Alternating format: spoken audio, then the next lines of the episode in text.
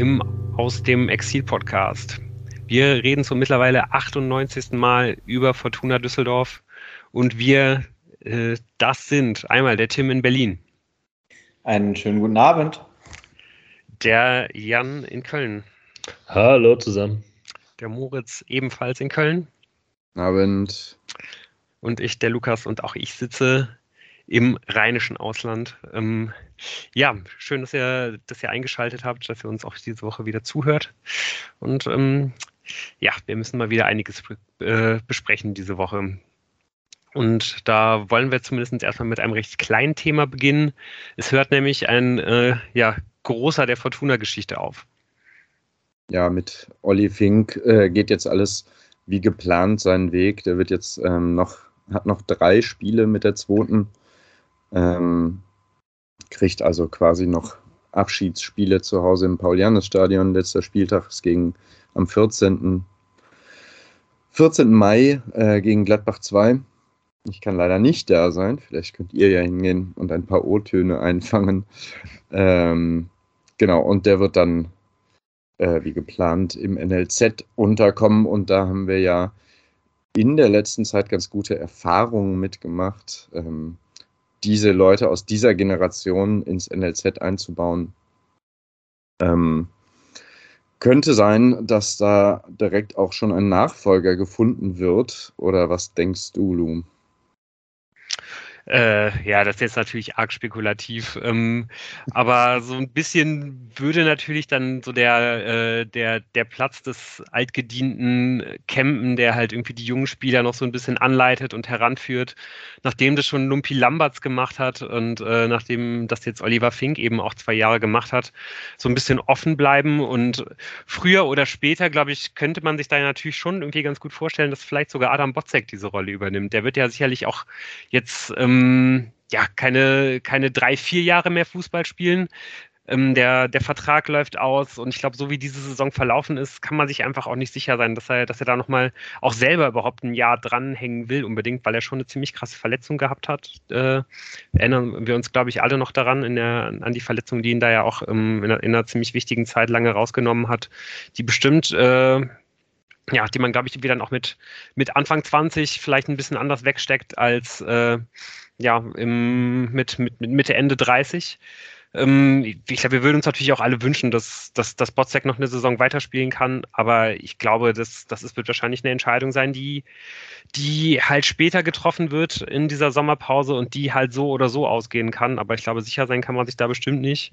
Und ähm, ja, wenn sich Wozzeck dazu entscheiden sollte und, oder vielleicht sogar auch der Verein entscheiden sollte, dass es dann nicht mehr weitergeht, auch das kann ja natürlich sein, wobei ich da schon hoffe, dass man da irgendwie sich zusammensetzt und eine gute gemeinsame Lösung findet. Ähm, ja, könnte ich mir auf jeden Fall Wozzeck da ganz gut vorstellen in dieser Rolle. Vielleicht in, in diesem Sommer oder vielleicht auch erst im nächsten. Ja, ähm, es hat ja eben auch in der Vergangenheit immer ganz, äh, Vergangenheit immer schon ganz gut funktioniert. Leute, äh, die, die bei der Fortuna eine lange Zeit sehr gut äh, ja, gespielt haben und, und auch Führungsspieler waren, dann eben im, im NLZ einzubauen, zum Beispiel ja auch mit Jens Langenecke. Ja, da ist äh, diese Woche äh, tatsächlich ähm, wirklich äh, drauf zu schauen, denn der ähm, U17 von Fortuna ist ähm, unter Jens Langenecke, dem Cheftrainer, historisches äh, geglückt. Äh, die U17 hat ähm, tatsächlich in dieser Woche den zweiten Platz in der Junioren-Bundesliga ähm, der B-Junioren äh, gesichert und spielt jetzt in der Endrunde um die deutsche Meisterschaft mit. Ähm, da geht es dann gegen den Meister der Westgruppe, Schalke 04. Und äh, das ähm, werden wir uns mit Sicherheit nächste Woche angucken, wie es ähm, ausgegangen ist, denn äh, es geht jetzt diese Woche in Hin- und Rückspiel äh, um äh, das Erreichen des Finales um die deutsche B-Junioren-Meisterschaft. Ähm, da geht es zunächst nach Schalke und es wird im Parkstadion am Mittwoch gespielt, bevor dann am Sonntag um 13.15 Uhr ähm, ja, alle, äh, die am 1. Mai noch nichts vorhaben, äh, aufgerufen sind, mal dem äh, Paul-Janes-Stadion einen Besuch abzustatten. Ähm, denn da kann es dann darum gehen, eine Woche später eben dort ähm, ja, deutscher B-Jugendmeister zu werden. Ähm, ein wahnsinnig talentierter Jahrgang, dem man so viel zutraut, dass man jetzt auch gesagt hat, dass Jens Langenicke diesen Jahrgang äh, nach dieser Saison nicht äh, verlassen wird, sondern mit den Spielern zusammen in die A-Junioren den Weg gehen wird als Trainer. Ähm, ehrlich gesagt muss ich, äh, habe ich erst in den letzten Wochen dann angefangen, mir anzugucken, was da für Spieler spielen und mir sagen die natürlich alle gar nichts. Ähm, allerdings äh, wäre es, wenn ich jetzt in Düsseldorf wäre, ähm, mit Sicherheit äh, bei schönem Wetter ähm, toll, sich diese jungen Spieler mal anzuschauen, denn äh, das scheint ein sehr vielversprechender Jahrgang zu sein. Ähm, tatsächlich äh, wird es ja noch zweimal hoffentlich die Möglichkeit geben und ähm, vielleicht kommen dann ja mehr als die bisher 110 durchschnittlichen Zuschauer, die sich äh, die U17 äh, laut Statistiken bisher angeguckt haben. Gegen äh, Schalke 04 äh, wartet da ein Gegner, der tatsächlich auch ähm, da ja, ist ja Meister geworden in der Weststaffel, sich kaum Blöße gegeben hat, ähm, wie das auch bei Fortuna der Fall war. Also es ein, war ein unglaublich eng, enges Rennen, wo dann am Ende man doch äh, von den 16 Spielen 13 gewinnen musste, um überhaupt Zweiter zu werden. Ähm, und es war ja auch bis zum vergangenen Samstag knapp. Ja, äh, wir werden das auf jeden Fall verfolgen. Ich weiß nicht, äh, ähm, ob man irgendwie übers Internet die Möglichkeit haben wird, zumindest das Finale zu schauen, wo es dann, wenn es äh, soweit kommen sollte, gegen Hertha BSC oder den VfB Stuttgart gehen würde, direkt eine Woche drauf, nämlich am 8. Mai. Und ähm, dann kann da tatsächlich in dieser Saison für die Fortuna noch ein Titel bei rausspringen, was natürlich ähm, grandios wäre und ähm, die Arbeit von Jens Langenecke, äh, die begutachten wir hier vom Podcast ja sowieso schon die ganze Zeit mit ähm, Wünschen und Hoffnungen, dass vielleicht daher auch irgendwann in der Zukunft mal ein Cheftrainer daraus werden könnte.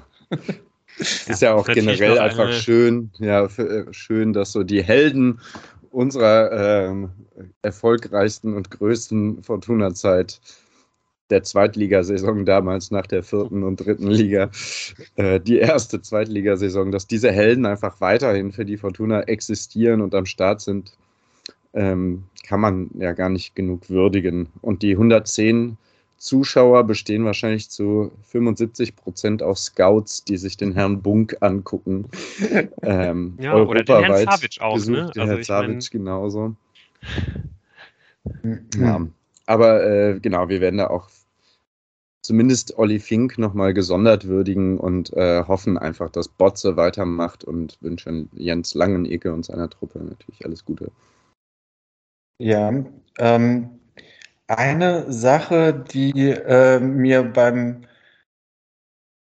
lustigen Durchklicken der ähm, Statistiken der vergangenen Jahre äh, dann doch noch äh, ins Auge gefallen ist, ist, ähm, dass unter den Torjägern, ähm, der, die, die so äh, die B-Junioren gerockt haben und da jeweils Torschützenkönig geworden sind, einige Namen kursieren, die man heute gar nicht mehr kennt, aber auch aus dem Jahre 2008 ein äh, gewisser äh, Daniel Ginczek, der damals äh, für Borussia Dortmund äh, für die Junioren 26 Mal zugeschlagen hat. Das ist dann doch sind dann doch äh, 16 Tore mehr als der bisher erfolgreichste Torschütze der Fortuna in dieser Saison.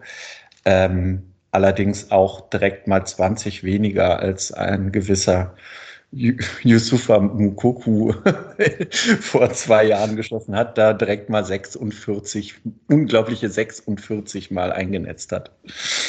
Ja.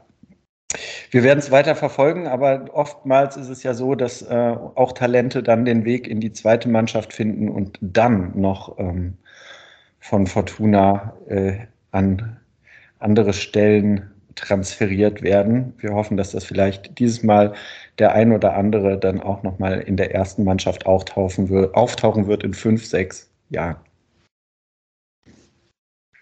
Ja, werden wir auf jeden Fall weiter verfolgen. Ich glaube, man kann die Spiele bei Sky sogar verfolgen. Also es ist auch Oh, wow. fast ein bisschen übertrieben, finde ich, dass man sowas dann irgendwie bundesweit bei Sky überträgt. Aber okay, für uns ist es auf jeden Fall ganz spannend. Da kann man irgendwie mal reinschauen und ja wirklich genau, wie du gesagt hast, vielleicht auch mal im Flingerburg dann vorbeigehen am, am 1. Mai. Das ist ja irgendwie vielleicht äh, ein ganz schönes äh, Ziel dann für den Sonntagsspaziergang.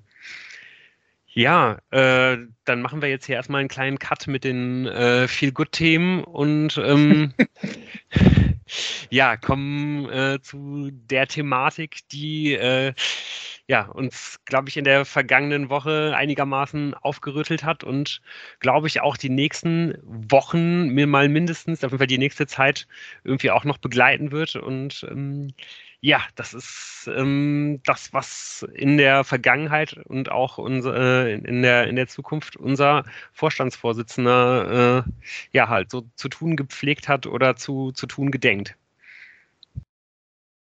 Ja, man kann ja, äh, der 1. Mai ist vielleicht eine gute Überleitung, äh, wenn die Fortuna äh, um die deutsche Meisterschaft spielt oder im Halbfinale da mitspielt.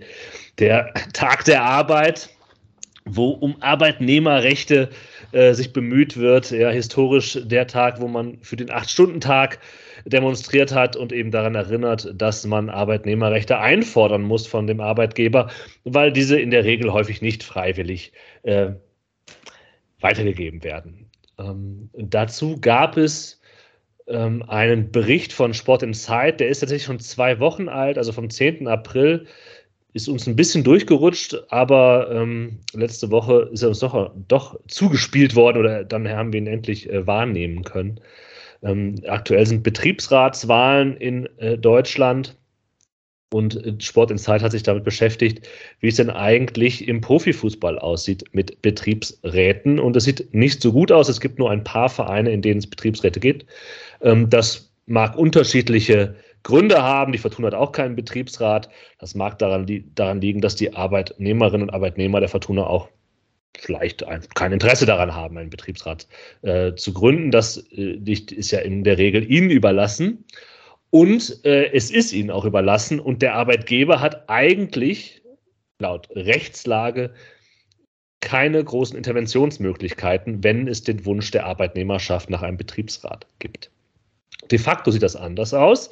Wir wissen, dass es äh, in diversen Unternehmen allerlei äh, Versuche gibt, Betriebsratsgründungen zu verhindern und so auch in der Vergangenheit beim FC Schalke 04, auch ein EV mit allerlei GmbHs.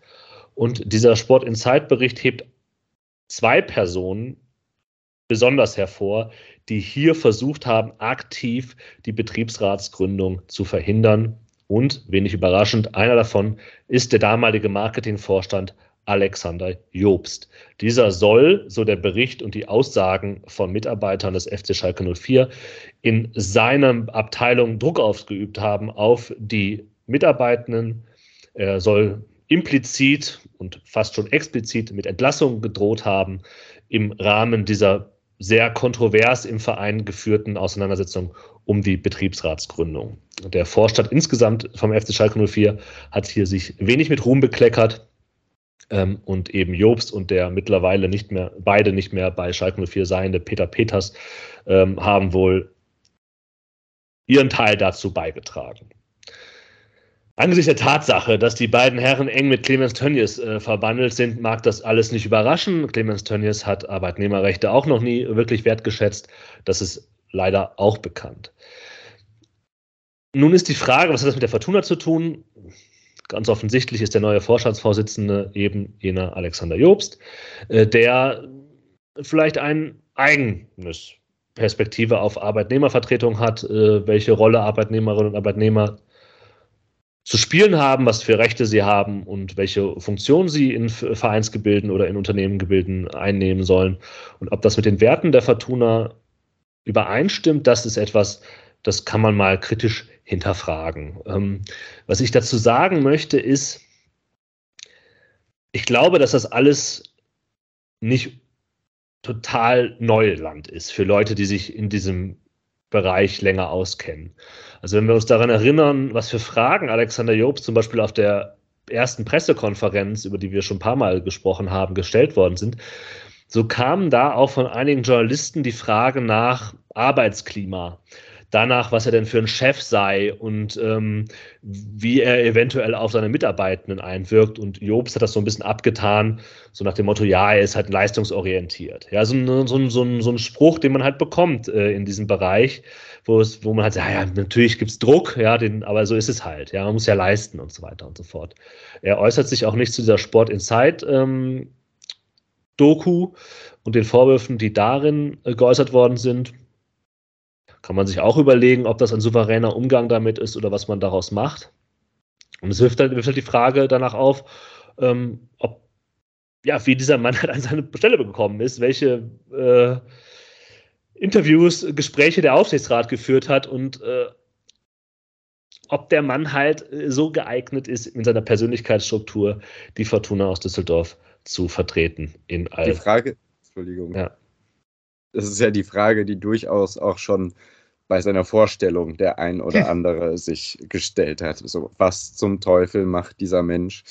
Was hat ihn ausgemacht? Was, hat die Qualif was ist die Qualifikation, weswegen der Aufsichtsrat eben diesen Menschen installiert hat? Und diese Vorwürfe jetzt, also diese mit dem Betriebsrat, das kann man auch nachlesen schon aus früheren Berichten. Ähm, also in der, in der Form, ich wusste es nicht, aber man kann es trotzdem schon aus Zeitungsberichten äh, schon von 2020 lesen, ähm, dass das schon so wurde schon kolportiert, dass er sich da wohl auch gegen einen Betriebsrat eingesetzt hat und dass generell einfach auch so ein Klima der Angst im, in seiner Abteilung geherrscht hat und so. Das sind ja alles Sachen, die auch vorher schon bekannt waren. Und ich frage mich halt wirklich, wie ist man auf diesen Mann gekommen? Und äh, es gab diesen schönen Podcast von äh, Being Timo Schulz, haben wir jetzt schon häufiger drüber gesprochen. Interessante Sachen. Nö, haben wir, glaube ich, nur, da haben wir, glaube nee, ich, nicht, intern drüber gesprochen. Ja, ja, intern, nicht im Podcast, ja. genau. Ja. Aber super Podcast. Ähm, und an einer Stelle sagt der Timo Schulz so: Ja, das ist schon so, wenn eine. Ähm, wenn halt ja, man sollte vielleicht mal kurz erklären, das ist halt der, der, der Podcast ah, ja. von, äh, vom, vom Millerton von St. Pauli, die da halt über ein Jahr lang äh, halt den Cheftrainer begleiten können und immer kurze Telefonate mit ihm führen können und da halt irgendwie einen, einen Podcast dann draus gemacht haben. Da geht es um die vergangene Saison. Genau. Also und kann man Timo wirklich Schulz, nur empfehlen. Da ja. bekommt man wirklich sehr, sehr interessante Einblicke in eine Zweitligamannschaft. Absolut. Und Timo Schulz sagt irgendwann diesen Satz, ähm, wenn du halt einmal da oben irgendwie so einen Job hast, dann hast du dein Netzwerk und dann heißt das auch, dass du den nächsten Job wieder bekommst und dass du irgendwo anders wieder eine gute Stelle bekommst. Und ähm, da das jetzt zeitlich nochmal so nah aneinander lag, dieser Sport Insight ähm, Bericht und der Moment, in dem ich dieses, diesen Satz von Timo Schulz hörte, muss ich noch denken, mh, so ist das. Aber wer hat denn da mit dem zusammengesessen? Wer hat denn da in irgendwelchen Logen sich getroffen oder bei irgendwelchen Business-Meetings oder so? Weil Alofs wollte den nicht. Ja, die beiden nee, ist ganz klar ein Mann des Aufsichtsrats. Ja. Ja. Und zwar die Frage, ja. vielleicht nicht von allen Aufsichtsratsmitgliedern, das wissen wir nicht, aber also die Gesichter sind halt die Aufsichtsratsvorsitzende und der Stellvertreter, die sich da hingesetzt haben. Ja. Und ich das, das haben wir ja auch schon hier berichtet. Es gibt einfach Leute, du bist halt drin und du fällst halt weich. Und im Zweifel ja. fällst du sogar nach oben. Vom Marketingvorstand bis zum Vorstandsvorsitzenden. Und, und das ist ja auch, wenn du halt die Arbeit geleistet hast, die du da geleistet hast. Ja. So, ne? Also es war ja wirklich immer bei Schalke zu hören, Jobst macht vieles richtig, aber hat große Schwächen im äh, äh, ja, halt im, im fachlichen und im äh, zwischenmenschlichen Bereich so. und äh, ja, und der hat eben nicht viel mehr außer diesen Gazprom-Deal halt äh, auf seiner, auf seiner Habenseite stehen. Und den kann man, äh, ja, den, den, den kann ja jeder selber bewerten. Weiß ich halt nicht. Aber ich glaube, ähm, ich glaube, was so ein bisschen, das ist nicht etwas, was Fortuna spezifisch ist, sondern ich glaube, es ist etwas, was allgemein im Fußball so ist und wahrscheinlich auch in anderen, anderen Unternehmens- und Wirtschaftsbereichen. Selbst wenn du mehrere Gespräche führst, um dich über den Typen zu informieren. Ja, du hast jetzt halt quasi eine Kandidatenliste und willst halt wissen, hier Alexander Jobst, der könnte jemand sein. Ähm, was ist denn das für einer? Wen fragt denn der Borgerding dann?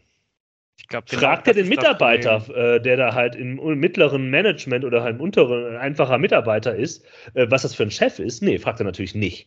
Sondern der fragt halt irgendwen anders, der halt auch so ist wie Alexander Jobst. Ja, und der wird dir natürlich sagen, nee, der Jobst ist ein super Typ. Der ist ein Leister, der ist ein Workaholic, der haut sich voll rein, den kenne ich, ist ein guter Mann. Ja, ein guter Mann. Ähm, und das, das zieht sich ja durch. Und das zieht sich ja auch bei ganz anderen Themen durch. Ähm, das, äh, wo halt einfach, wie kann es eigentlich sein, dass halt sowas jahrelang nicht aufgefallen ist? Ja, weil du halt immer die falschen Leute fragst, wenn es um die Strukt Persönlichkeitsstrukturen von Führungspersönlichkeiten geht. Ähm, und halt nicht diejenigen, die halt unter den Leuten arbeiten, sondern die halt als Kollegen vielleicht auf der gleichen Ebene oder so ein bisschen drüber arbeiten.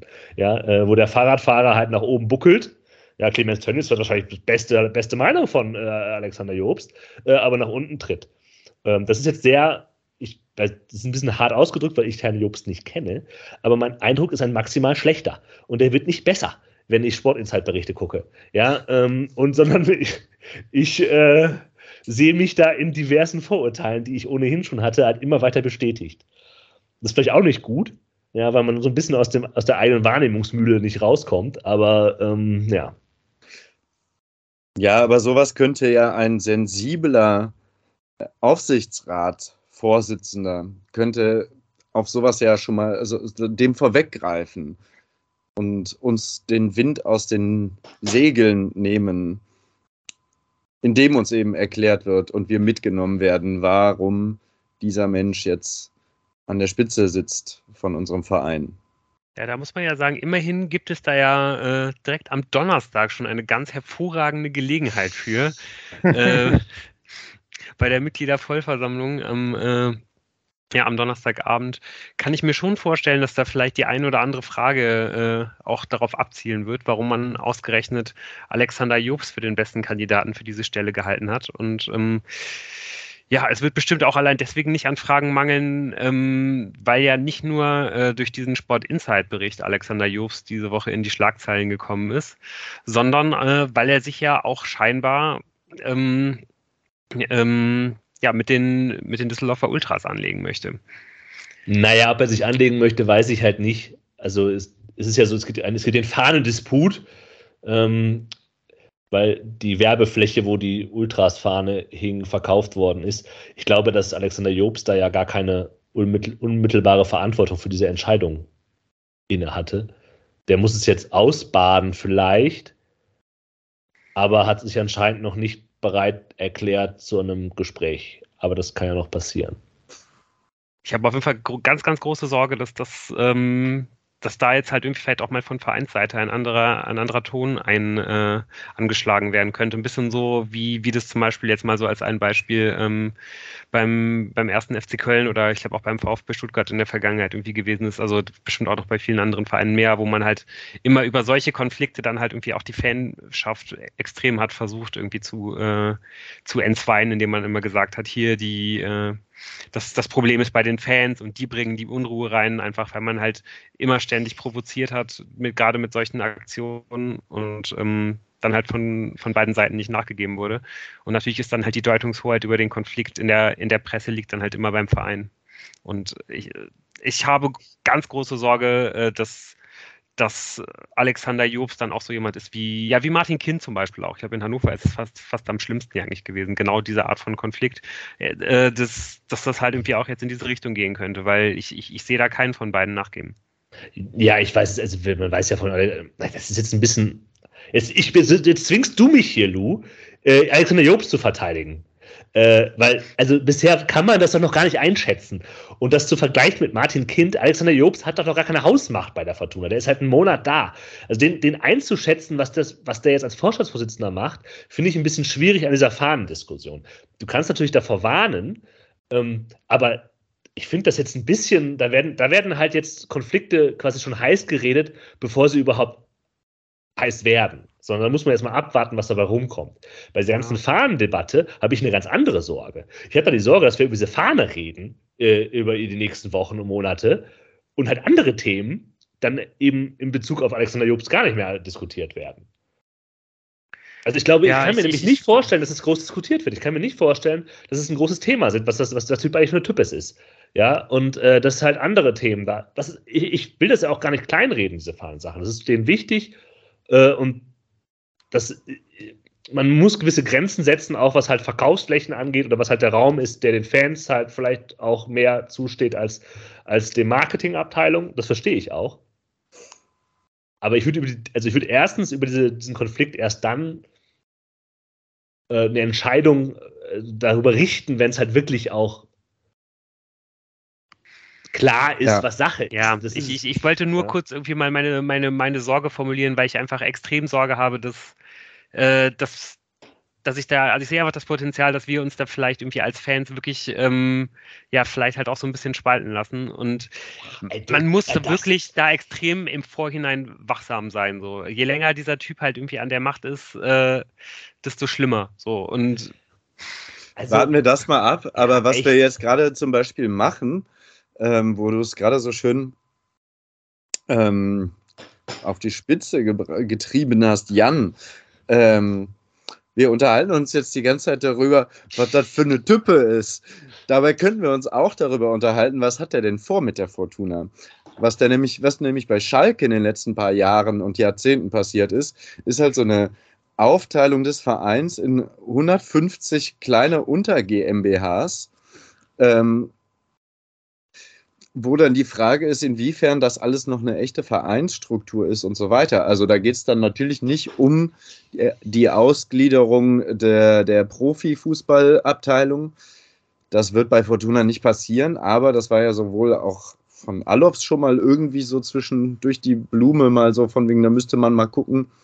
Und äh, das ist ja das Modell, was auf Schalke da jetzt einfach so praktiziert worden ist. Und da muss man auch aufpassen. So, was da. Und also es würde mich auch interessieren, weil was, was sind so die Pläne? Ja, vor allem, weil halt nicht nur der Vorstandsvorsitzende vom FC Schalke 04 kommt, sondern auch der aktuelle Finanzvorstand Erfahrung in dem Laden hat. Mhm. Ähm, und anscheinend auch äh, in der Nähe zu Alexander Jobst.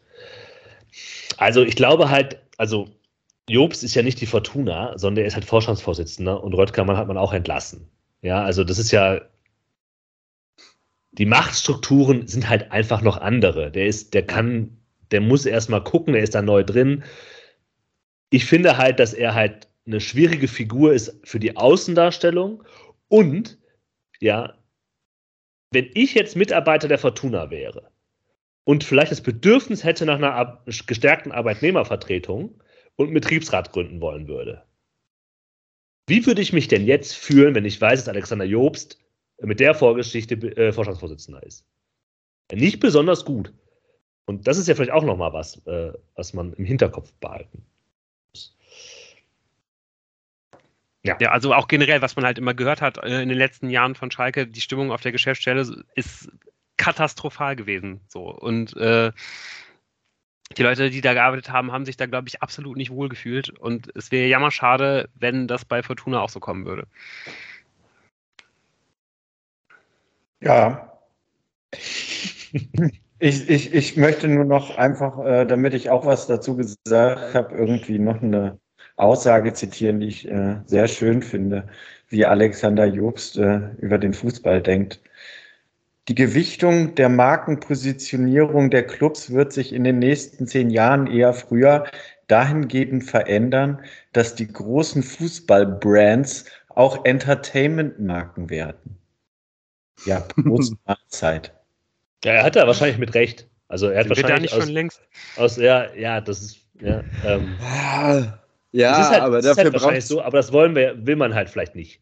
Ja, und es so. braucht ja auch irgendwie eine Gegenbewegung. Also es ist doch ja. wichtig, also es ist auch wichtig, dass, dass Fans gegen solche, äh, gegen verschiedene Entwicklungen vorgehen. Dafür braucht man auch dafür braucht man auch Ultraszenen in den Vereinen, die dagegen vorgehen können. Sonst hast du halt am Ende nur so Leipzig, ähm, Hoffenheim Scheiße, so das, so dann, dann interessiert, es ist ja jetzt schon alles immer hart an der Grenze und vielleicht, ja, hat er recht, aber man muss ja schon versuchen, so lange wie es geht, da irgendwie gegenzuhalten. Ja, und, und genau das wäre ja eigentlich der Punkt, dass es jetzt interessant wäre. Und äh, warum sind wir als Fortuna Düsseldorf da anders? Wie gehen wir quasi mit dieser Herausforderung um, uns dagegen zu positionieren, äh, ein bisschen was von dem mitzumachen, was man mitmachen muss, aber halt äh, eben irgendwie einen eigenen Weg zu finden. Und es wäre hochspannend, da mal von Alexander, äh, Alexander Jufs mal irgendwas zuzuhören, äh, von zu hören, äh, was, was er da zu tun gedenkt. Und eigentlich klingt ja alles immer nur so wie, äh, ja, wir wollen dann so ein bisschen nachziehen. Und das wird dann genauso erfolgreich sein wie der Weg der Bundesliga, äh, die in den letzten 20, 25 Jahren äh, versucht haben, äh, es der Premier League nachzumachen, in einem völlig anderen Markt, was ja wirklich einfach kolossal gescheitert ist. Also muss man ja einfach so sagen. Wahnsinn, wie, wie die Bundesliga halt ihre eigene tolle Marke halt zerstört hat. Jo. Aber vielleicht gibt es Playoffs. Ja. ist, ist, halt auch, also ist halt auch egal schon eigentlich, ne? Also von mir aus sollen die das machen, wen interessiert's? also, also nächstes Jahr interessiert mich das noch nicht. ja, ja, okay, ich glaube, wir schweifen jetzt auch ein bisschen ab. Aber ja. ich glaube, der Punkt ist gemacht und dass äh, Gazprom Alex äh, äh, auf meiner Weihnachtskartenliste nicht oben steht, das ist auch klar. Und ähm, mal gucken, was noch kommt und vor allem mal gucken, was jetzt auf der ähm, Mitgliederversammlung nächsten Donnerstag passiert. Wir werden alle nicht da sein, nee. oder? Nein, ja, im Zug. Ja. Ähm, genau, das war ja, da muss man sagen, vielleicht ist die Rechnung aufgegangen, dass man diese Mitgliederversammlung mitten im sportlich allertiefsten Winter ähm, einfach mal absagt, kurzfristig und nach hinten verschiebt sich dann den Retter Daniel Thune holt, zehn Spiele lang ungeschlagen ist und jetzt natürlich ein ganz anderes sportlich zumindest Panorama anzubieten hat. Ja, also wenn das der Plan war, herzlichen Glückwunsch. Dann, dann war das von Freitag auf Donnerstag gegangen zu sein. Ne? Also irgendwie auch das, glaube ich, sorgt ja nochmal dafür, dass viele Leute äh, dann vielleicht eher nicht kommen, weil sie dann ja am nächsten Tag äh, arbeiten müssen oder auch am Donnerstag normal lange arbeiten müssen. Also ja, das hat auf jeden Fall dafür gesorgt, dass das äh, möglichst wenig Leute da sein werden. Das kann man, glaube ich, schon so sagen, weswegen auch immer man sich für diese ähm, Regelung dann so entschieden hat. Ja, du hast jetzt auf jeden Fall auch gerade schon angesprochen, das äh, sportliche Panorama ist auf jeden Fall ein deutlich anderes, als das im Februar ist. Und das, äh, und das sportliche Panorama ist auch nochmal ein Stück weit besser ähm, als es das letzte Woche gewesen ist. Denn die Fortuna spielt 2 zu 2 gegen Dynamo Dresden und ähm, ja, ist damit so gut wie sicher äh, vor, dem, äh, vor dem Abstieg gerettet. Ähm, allerdings, ja, und das muss man natürlich dann auch sagen, und das wissen wir alle nur zu genau, die Fortuna lässt eben auch vor allen Dingen einen riesen Matchball liegen, sowohl tabellarisch als auch, wenn man das Spiel betrachtet äh, ist es echt richtig bitter. Aber wenn man halt ganz nüchtern drauf schaut, ähm, ja, es ist, es ist trotzdem ein, ein Punkt, der der Fortuna mehr hilft, äh, als, äh, als er den Dresdnern hilft.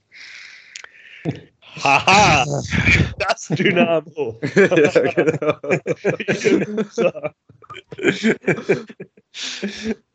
ja.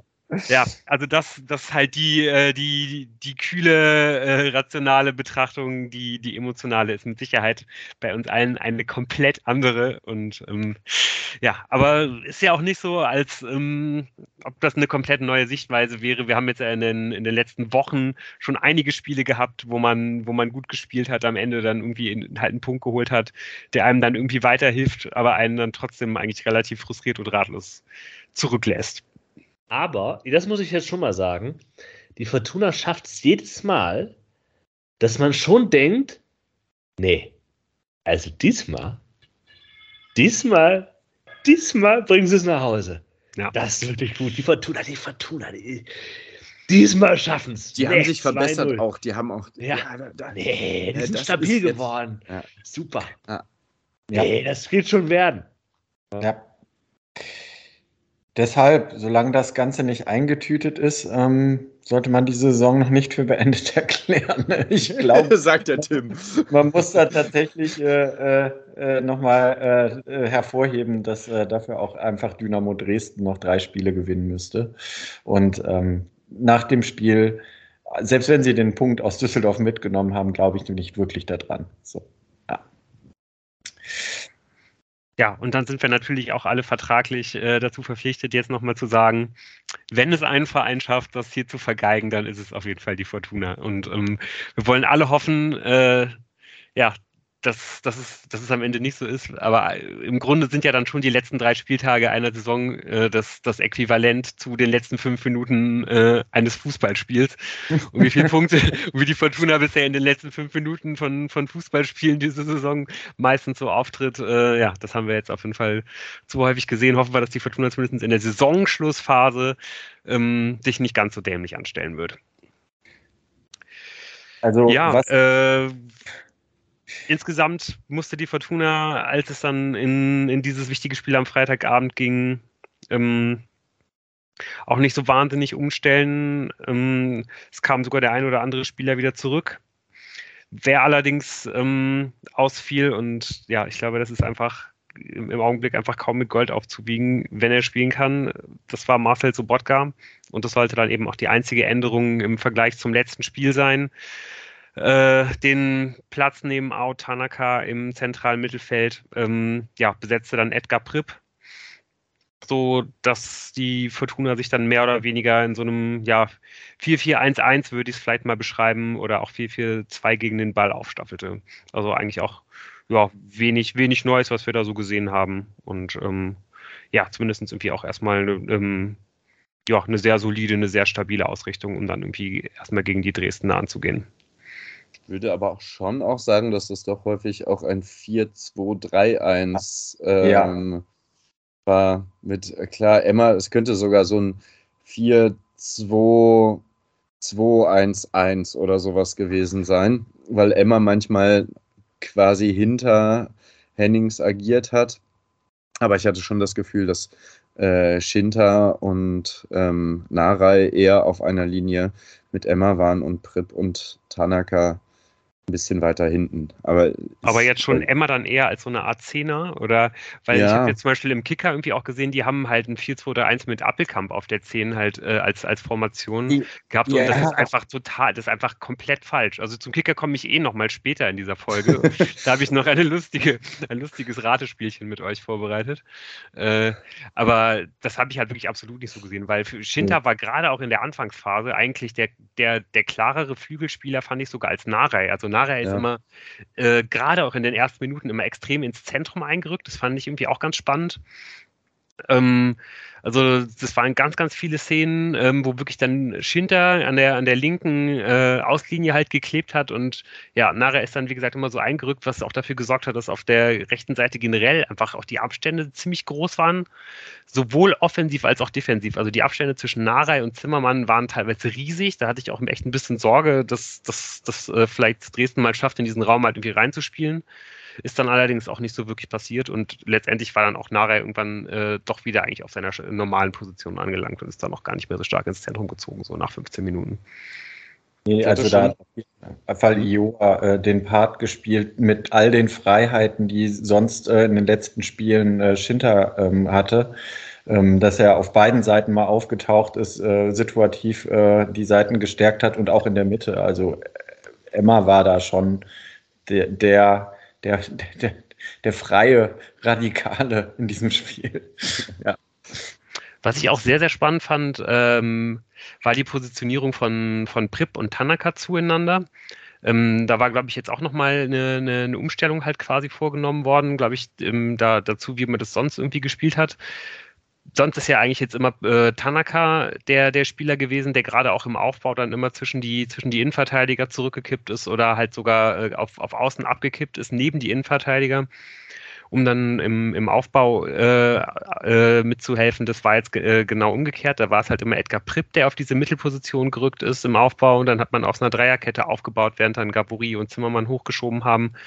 Tanaka ist auch sehr weit dann irgendwie nach vorne gerückt und hat auch eigentlich dann das ganze Spiel über immer vor Edgar Pripp agiert, also auch teilweise viel weiter. Fand ich, fand ich sehr spannend, dass man da, glaube ich, ganz bewusst versucht hat, Edgar Pripp nicht in diese Laufduelle, in diese Sprints halt irgendwie zu bringen, so, sondern dass, dass er halt eigentlich immer mit ähm, höchstens einem intensiven Lauf, aber nicht mit einem Sprint halt irgendwie dann Lücken schließen musste. Einfach um ihn da, glaube ich, auch ähm, ja, ein bisschen zu schonen, einfach weil er eben nicht der Schnellste ist und ähm, um ihm, um ihn dann halt irgendwie auch letztendlich die 90 Minuten gehen zu lassen, die er dann halt auch gehen musste. So. Und Tanaka fand ich ähm, ja auch, auch spannend, dass man ihn da, ihn da jetzt auch nicht so diesen, diesen Strukturgeber hat, äh, hat geben lassen, sondern er hat eigentlich mehr so eine Art äh, Piotrowski-Rolle gespielt hat. Also vor allem auch viele, viele Meter gemacht, ähm, Strafraumbesetzung und so. Also ist dann auch einfach in ganz, ganz anderen Räumen aufgetaucht, als er das normalerweise tut. Hatte dann ja, glaube ich, auch irgendwie zwei oder drei Abschlusssituationen. War, war auf jeden Fall interessant. Mhm. Und hat auch eigentlich in der ersten Halbzeit alles äh, prima geklappt. Ich glaube, nach dieser ersten Halbzeit, äh, äh wo man dann mit 2 zu 0 geführt hat und irgendwie 9 zu 1 Torschüsse hatte, ähm, hatte einen die Fortuna wieder so weit, wie Jan das eben schon angedeutet hat, äh, dass man drauf reingefallen ist und gesagt hat, ja komm, heute, heute, heute wird der Sack zugemacht. ja. Ähm, was ist denn äh, euch aus der ersten Halbzeit als äh, besonders positiv, äh, äh, um das jetzt nicht nur an der Passivität, vielleicht auch von Dynamo Dresden in der ersten Halbzeit festzumachen, aufgefallen? Warum hat das so gut geklappt? Also ich weiß gar nicht, ob ich jetzt sagen würde, dass es, also mir, also was mir vor allen Dingen gut gefallen hat, war, dass, dass die Fortuna einfach so im, im Laufe der ersten Halbzeit irgendwie immer besser reingekommen ist. Also so ähm, der, den Anfang fand ich eigentlich noch ganz okay. So die ersten fünf bis zehn Minuten, das sah irgendwie auch ganz gut aus. Da, da konnte man irgendwie auch schon so die ersten ähm, ersten paar Halbchancen irgendwie sich, sich erspielen, so keine wirklich zwingenden Sachen, aber halt irgendwie doch gute Ausschlüsse, äh, Abschlüsse aus dem Strafraum raus.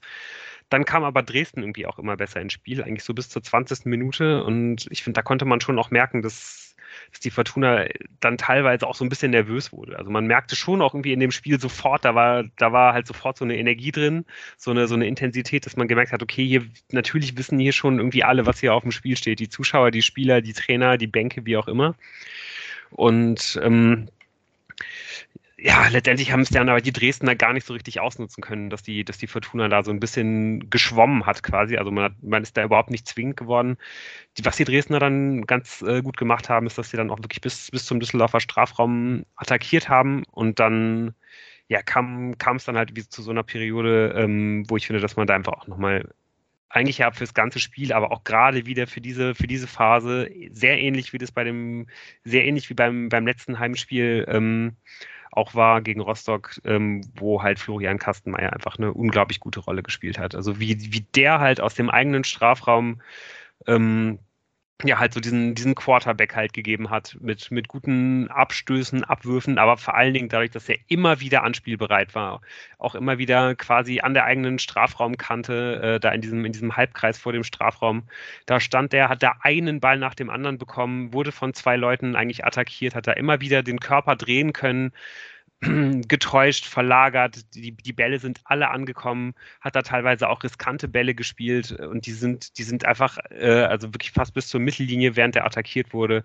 und hat damit dann dafür gesorgt, dass die Fortuna Sicherheit bekommen hat und dass, dass dann auf einmal dann auch einen Angriff nach dem anderen irgendwie aufs Dresdner Tor rollen konnte, dann ja so ab der 20. Minute.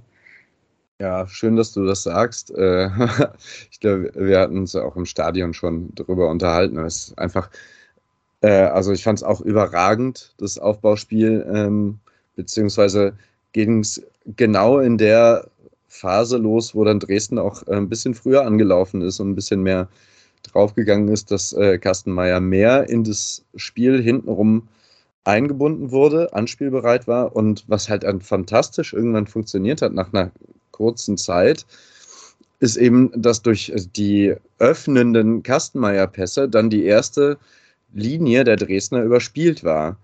Und dadurch, dass die das zu dritt geregelt haben, mit ähm, Hoffmann, De Weiß und Kastenmeier, hast du dann theoretisch, weil drei Dresdner angelaufen sind, schon einen beträchtlichen ähm, Platzgewinn einfach, dadurch, dass die erste Linie der Dresdner, die angegriffen hat, schon aus dem Spiel genommen war. Und das fand ich wirklich sehr, sehr bemerkenswert. Ähm, ja, also ist mir, so, weiß ich nicht, bestimmt gab es schon häufiger Spiele, wo Kastenmeier das so gut gemacht hat. Ich hatte jetzt das Gefühl, das war irgendwie nochmal äh, eine Nummer drüber. Ich fand es wirklich herausragend.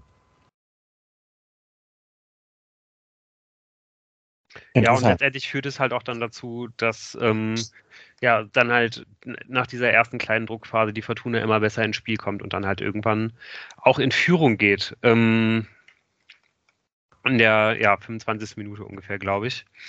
Ähm, Hoffmann erobert da in der ersten, äh, in, der, in der eigenen Hälfte sehr schön den Ball, bringt den Ball dann halt irgendwie auch sofort vertikal äh, nach, nach vorne. Es gibt dann da so eine kleine One-Touch-Kombi. Äh, ich glaube, vor allen Dingen Rufen Hennings macht das irgendwie auch extrem gut und wird da eigentlich noch bei gefault. Der mir auch sowieso eigentlich in dem Spiel, abgesehen jetzt von den Abschlüssen, da kommen wir wahrscheinlich auch noch zu, extrem gut gefallen hat, weil er auch immer wieder ausgewichen ist, überall seine, überall seine Füße irgendwie drin hatte, immer wieder für andere kreiert hat. Ähm, ja, der macht es da wirklich, wie gesagt, sehr gut. Der Ball kommt dann zu Emma auf der, äh, auf der rechten Seite, der dann irgendwie mal komplett durchgeht, irgendwie am, am Ball bleibt, obwohl er den, den eigentlich schon verloren hat. Ähm, ja, steckt den Ball dann irgendwie auch super durch auf, auf Narei, der dann die Übersicht hat und äh, ja, letztendlich muss dann halt Schinter äh, auf der anderen Seite im Strafraum nur noch, nur noch den Fuß hinhalten. Aber also der Laufweg von Narei, der ist auch super. Also ähm, im Prinzip äh, genau, genau in, in diesen freien Raum muss er da reinlaufen und dann kommt der Ball natürlich auch gut. Aber der Laufweg äh, äh zieht hier, glaube ich, auch den Pass, der dann von äh, Emma kommt. Also äh, das muss man wirklich sagen. Da wird auch der Dresdner dann irgendwie ähm, überlaufen und ähm, deshalb, also das Tor würde ich vor allem, natürlich klar, Hennings, äh, der sich da so reinhaut, ist auch super, aber der Ballbegewinn von, von Hoffmann und der Laufweg von Narei äh, machen das Tor am Ende. So. Ja, und ich glaube, da auf der Tribüne haben wir uns halt irgendwie schon auch extrem gefreut, dass irgendwie Emma endlich mal wieder, ähm, auch wenn es jetzt nicht ein direkter Assist war, dann war es halt zumindest ein indirekter Assist, dass er da wirklich mal direkt dran beteiligt war, dass halt irgendwie ein Tor entstanden ist. Ich glaube, das, das, das tut ihm schon irgendwie auch wirklich mal besonders gut so. Das äh, ja.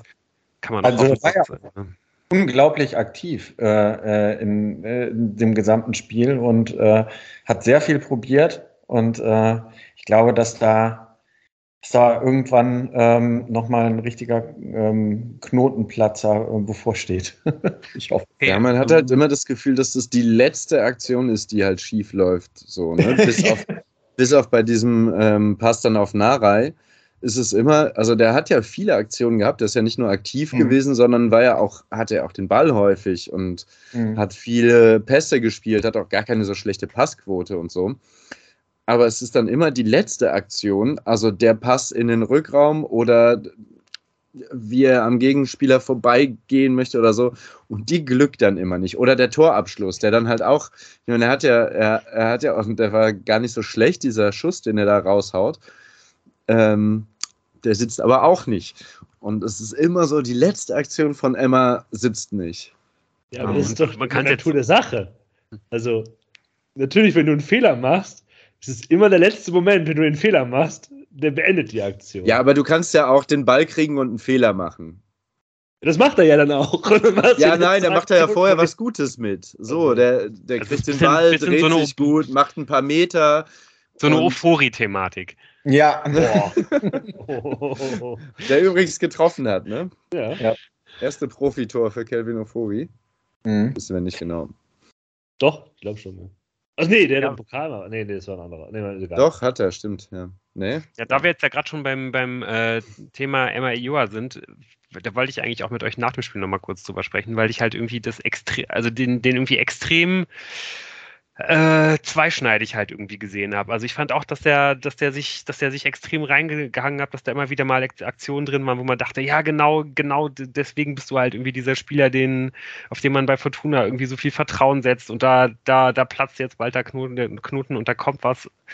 Das war aber auch eigentlich eher in der ersten Halbzeit. In der zweiten Halbzeit habe ich das eigentlich fast gar nicht mehr gesehen und vor allen Dingen im Anlaufverhalten hat mir, hat mir Emma halt irgendwie gar nicht gefallen. Also er ist ja eh jetzt, glaube ich, nicht der, nicht so ein, nicht so ein bissiger, giftiger Balljäger, der halt die ganze Zeit irgendwie voll da ist und ähm, krass im Gegenpressing ist und so weiter. Aber bei dem Spiel ist es mir jetzt nochmal besonders aufgefallen, dass er da sehr oft ähm, ja halt irgendwie nicht im Mannschaftsverbund irgendwie äh, wirklich mit angelaufen hat, dass er da keine guten Entscheidungen getroffen hat, dass er da auch einfach unbeteiligt gewirkt hat. Und das hat mir echt nicht so gut gefallen.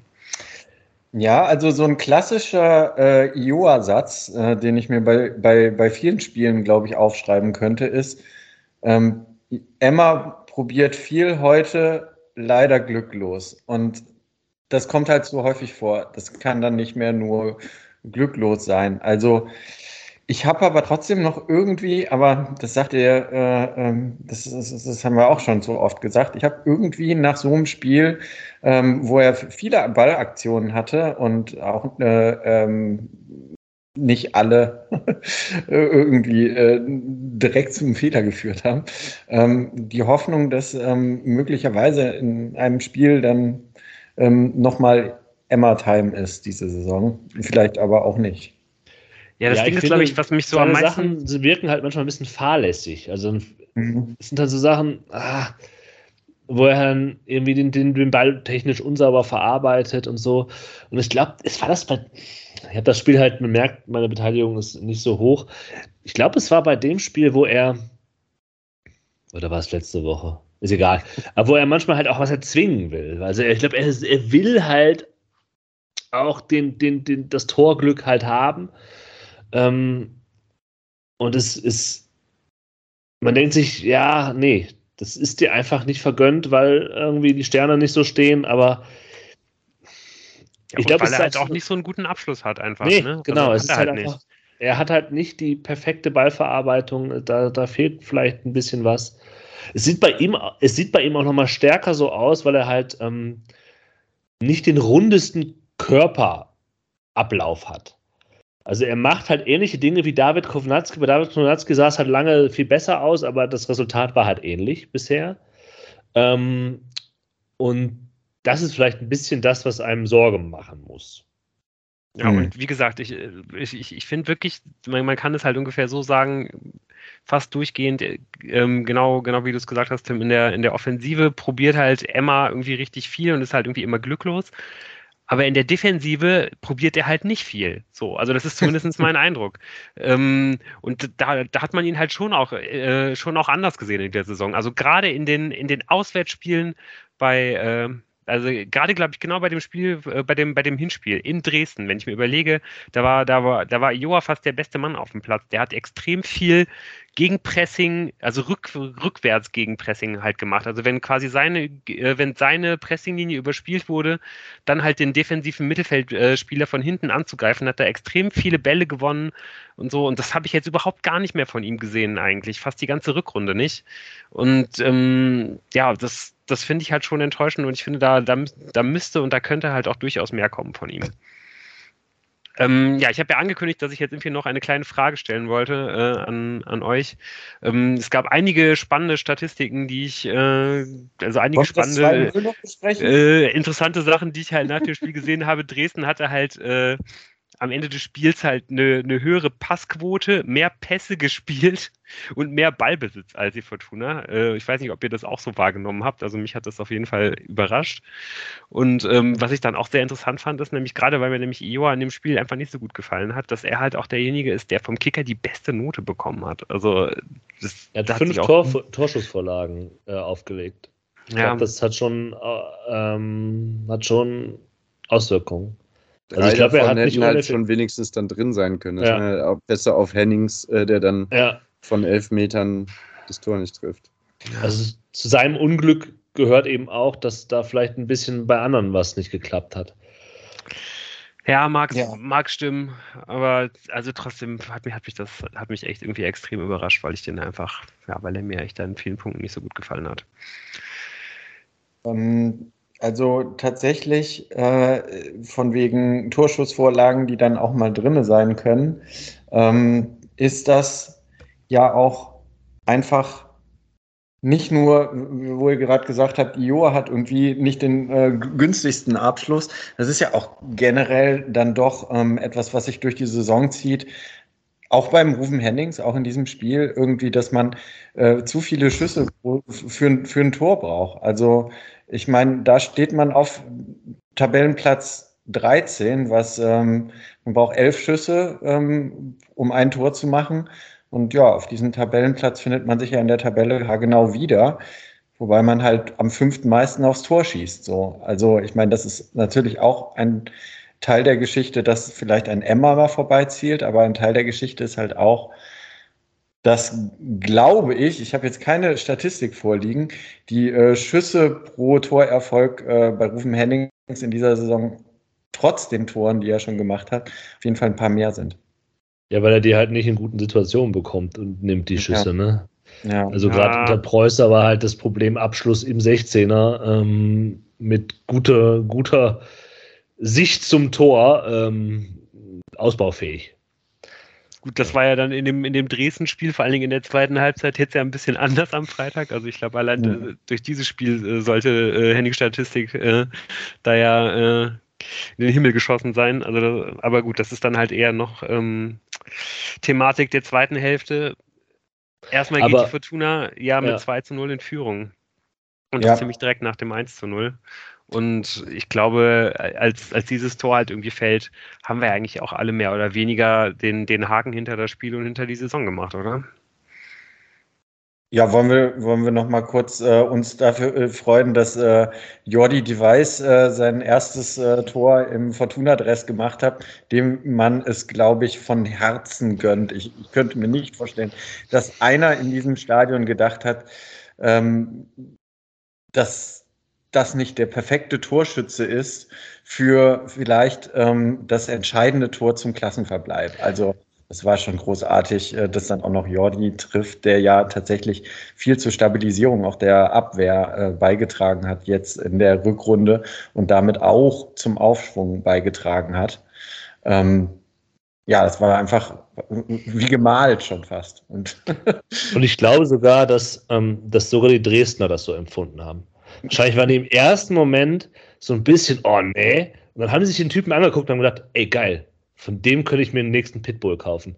Und ähm, waren dann vielleicht auch für einen kurzen Moment auch, auch, auch für Jolly Device eingenommen. Haben sich bestimmt auch ein bisschen gefreut. Ja. ich denke ja. Ähm, Ja, auf jeden Fall auch sehr schön, finde ich, dass, dass die Fortuna irgendwie mal mit einer, mit einer einstudierten Eckball-Variante irgendwie Ja. erfolgreich ist.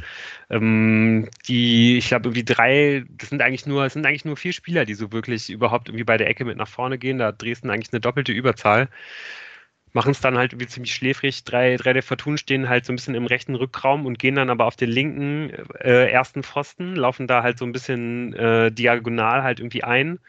Und ähm, dadurch hat man dann trotzdem eigentlich in diesem Raum halt irgendwie jeweils eine 1 gegen 1 Situation. Und ja, der Weiß gewinnt dann, glaube ich, erst so mehr oder weniger das Kopfballduell. Ich weiß gar nicht, ob dann da noch ein Dresdner mit einer Hand dran ist und drischt dann halt den Abstauber rein. Und ähm, ja, hat mich, hat mich für, für, für, für, für, für De Weiß auf jeden Fall auch extrem gefreut. Und ähm, ja, was ich auch dann extrem bemerkenswert fand, ähm, das war halt, was dann während des Torjubels passiert ist. Also die, die, die ganzen Düsseldorfer sind, glaube ich, mehr oder weniger zur, zur Trainerbank gelaufen. De Weiß hat ja dann, glaube ich, irgendwie auch noch, äh, genau, stimmt, das war, weil, weil De Weiß halt zu, zu Robert Bojanik läuft, also so ein bisschen die beiden Niederländer oder Wahlniederländer äh, feiern da so ein bisschen zusammen. Die wahrscheinlich sprechen die halt dann einfach, können die sich irgendwie, ich vermute jetzt mal auf Niederländisch unterhalten. Und sind deswegen vielleicht so ein bisschen Buddies da in der Mannschaft. Auf jeden Fall, ähm, ja, da sind halt die ganzen Düsseldorfer und noch während die halt da an der Trainerbank halt irgendwie am Jubeln sind, ähm, stehen die Dresdner, und das könnte man dann halt von meiner Position direkt äh, von der, von der Südtribüne aus hinterm Tor ganz gut sehen, stehen halt schon komplett also während noch das Torlied läuft, so stehen die schon komplett wieder da. Ball liegt auf dem Anstoßpunkt, die stehen direkt in der, in der, in der, äh, stehen schon in der Formation, aber keiner redet miteinander. Überall sind die Köpfe nach unten.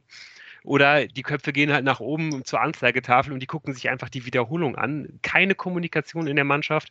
Und weil sich halt auch schon, äh, ich glaube, fünf oder sechs Dresdner Auswechselspieler am, äh, am, am Warmmachen waren, konnte man die auch sehen. Die stehen halt auch neben dem Tor, bewegen sich nicht, keiner redet miteinander, alle gucken einfach nur sich dieses Tor halt irgendwie äh, oben auf der Leinwand an und äh, also sahen halt komplett konsterniert aus und auch so, als ob die halt schon komplett mit der mit der Saison halt abgeschlossen haben, beziehungsweise äh, als ob sie halt irgendwie schon an die Relegation denken, aber da war wirklich nichts zu sehen und da spätestens in dem Augenblick war ich halt wirklich überzeugt davon, der Käse ist ja auf jeden Fall gegessen für heute.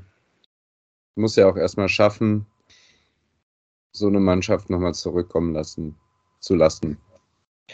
Ähm, kleine Ehrenrettung äh, für den Move äh, immer kurz vor Schluss, wenn man noch ein Tor schießen muss, äh, Chris Clara reinzubringen, der dann nochmal einen reinköpfen kann.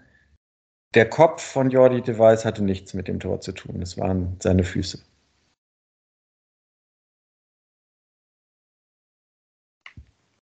Ja.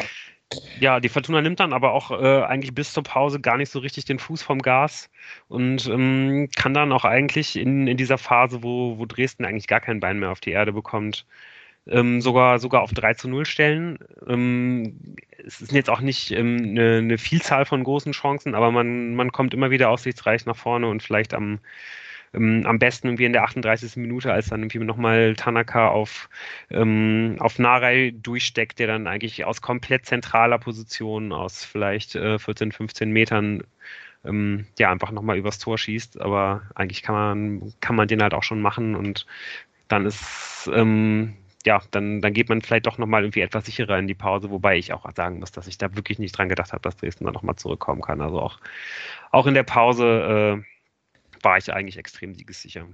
Ja, und schön äh, an, an der Situation, dass es nicht über die Flügel ging. Also, dass mal durch die Mitte so ein, so ein, so ein Pass, wie das Messer durch die Butter geht, muss man auch sagen, war Dresden nicht gut sortiert, aber dass das überhaupt eine Möglichkeit ist, ähm, ist doch schön zu sehen. Das haben wir unter Christian Preußer ganz selten gesehen.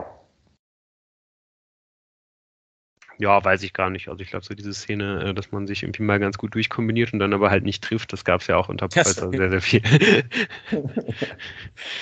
ja, dann ein bisschen erwartbar vielleicht auch, dass dann Dresden äh, in, der, in der Hilflosigkeit auch so ein bisschen zur Härte wechselt. Ähm, damit, das sind dann eigentlich so die letzten Eindrücke vor der Pause, mhm. dass man dann ein bisschen rabiater reingeht und ja. ähm, vor allen Dingen zweimal und beide Male geht es halt gegen Zimbo. Äh, da dachte ich eigentlich schon, dass er, dass er vielleicht auch ausgewechselt werden muss, weil er da wirklich zweimal übel einen mitbekommt. Gab, glaube ich, auch beide Male kein, äh, kein Gelb. Ja. Ähm, bisschen unglücklich. Also äh, ich fand auch eigentlich ganz generell lange Zeit, äh, vielleicht auch ähnlich, ähnlich wie die Fortuna, hatte eigentlich der Schiedsrichter auch das Spiel extrem gut im Griff. Je länger es dann aber ging und vor allen Dingen in der, in der Schlussphase ist es ihm dann leider doch ein, ein bisschen entglitten. Hm. Ja, also schon in, bei diesen Aktionen, da habe ich mir auch gedacht, oh, oh, oh, da kommt jetzt der Frust bei Dresden durch und äh, da muss der Schiri ganz schnell ein Zeichen setzen, sonst äh, wird das zum Problem noch für, für ihn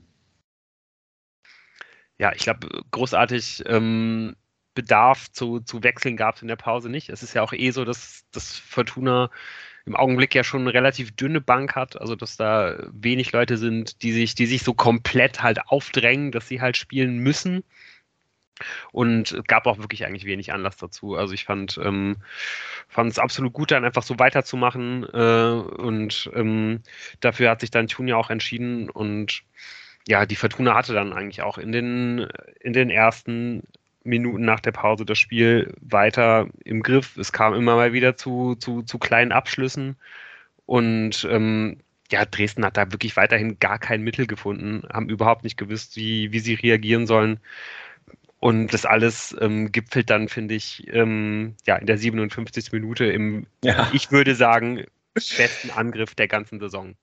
Also mir ist da so komplett das Herz aufgegangen. Also das, das fängt wirklich alles damit an, dass, dass halt Kastenmeier äh, am, am, eigenen, am eigenen Elfmeterpunkt den Ball hat, extrem äh, von, von glaube ich, zwei oder drei Dresdnern sogar attackiert wird, spielt dann ein Ball, wo ich halt schon den Atem angehalten habe, auf, auf Ao Tanaka, der halt auch schon äh, während, also in seinem Rücken halt zwei, zwei anlaufende Dresdner, Dresden halt hat, der bekommt es dann halt mit, mit Hilfe seiner Mitglieder auch mit so einer, mit so einer One-Touch-Kombination halt irgendwie gelöst. Appelkamp spielt dann halt irgendwie noch einen Doppelpass mit ihm und äh, ja, legt dann äh, auf der linken Seite am, am Dresdner Strafraum letztendlich halt nochmal noch mal rauf auf Emma und der macht halt quasi einen, äh, einen virtuellen Assist. Äh, genau das, was wir angesprochen haben. Ja. Äh, legt den Ball halt, äh, rufende Hennings, äh, ich glaube, der steht da wahrscheinlich sieben oder acht Meter halt vorm Tor, hat äh, wirklich eigentlich alle Ruhe der Welt äh, und ja, wahrscheinlich ist es fast irgendwie so die, die halbe Sekunde, die Hennings da zu viel Zeit zum Nachdenken hat. Also eigentlich schweißt er den halt komplett, völlig egal, links, oben, rechts, unten, äh, ganz egal, was du ihm sagst, äh, da, da, da, da schweißt er ihn rein und er ja, legt ihn dann halt irgendwie so ganz unerklärlich, auch mit so einer komischen Schusshaltung, die gar nicht so richtig zu ihm passt, halt irgendwie über den linken Winkel. Und der, der Ball muss halt rein. Also das ist wirklich eine hundertprozentige Torchance, also wirklich eine hundertprozentige ja. Torchance. Die wird hohen Anteil daran gehabt haben, äh, dass am Ende auch dieser lächerlich hohe äh, Expected Goals Wert äh, für die Fortuna gesprochen hat. Und ähm, dann kannst du das Spiel halt wirklich zumachen, kannst du halt eben leider nicht. Und ähm, ja, das führt dann eben auch dazu, ja, öffnet dann eben halt eine, ein, ein, ein, ein Spalt weit die Tür für die Dresdner und gehen durch. Wobei, also ja, Wobei die Dresdner noch zehn Minuten brauchen, um das erste Mal überhaupt Kastenmeier ähm, ja, na, ähm, Arbeitsnachweis, äh, sag ich mal, in seiner Form als äh, Torhüter und nicht als Spielgestalter äh, ähm, abzutrotzen. Also ja. erst der 71. schießen die das erste Mal aufs Tor. So, ja? Genau. Ja. Und was allerdings danach, aber das also, Wichtige ist, also direkt, ich glaube, direkt als, als Hennings den, das, das Ding halt drüber genagelt hat, ähm, reagiert dann schon äh, Capretti mit einem Wechsel, äh, einer von zwei Wechseln, die extrem wichtig sind. Er bringt halt für, für den rechten Fliegel Diabusi, der ja. in Folge mit äh, Nicola Gavouri äh, anstellen wird, äh, ja.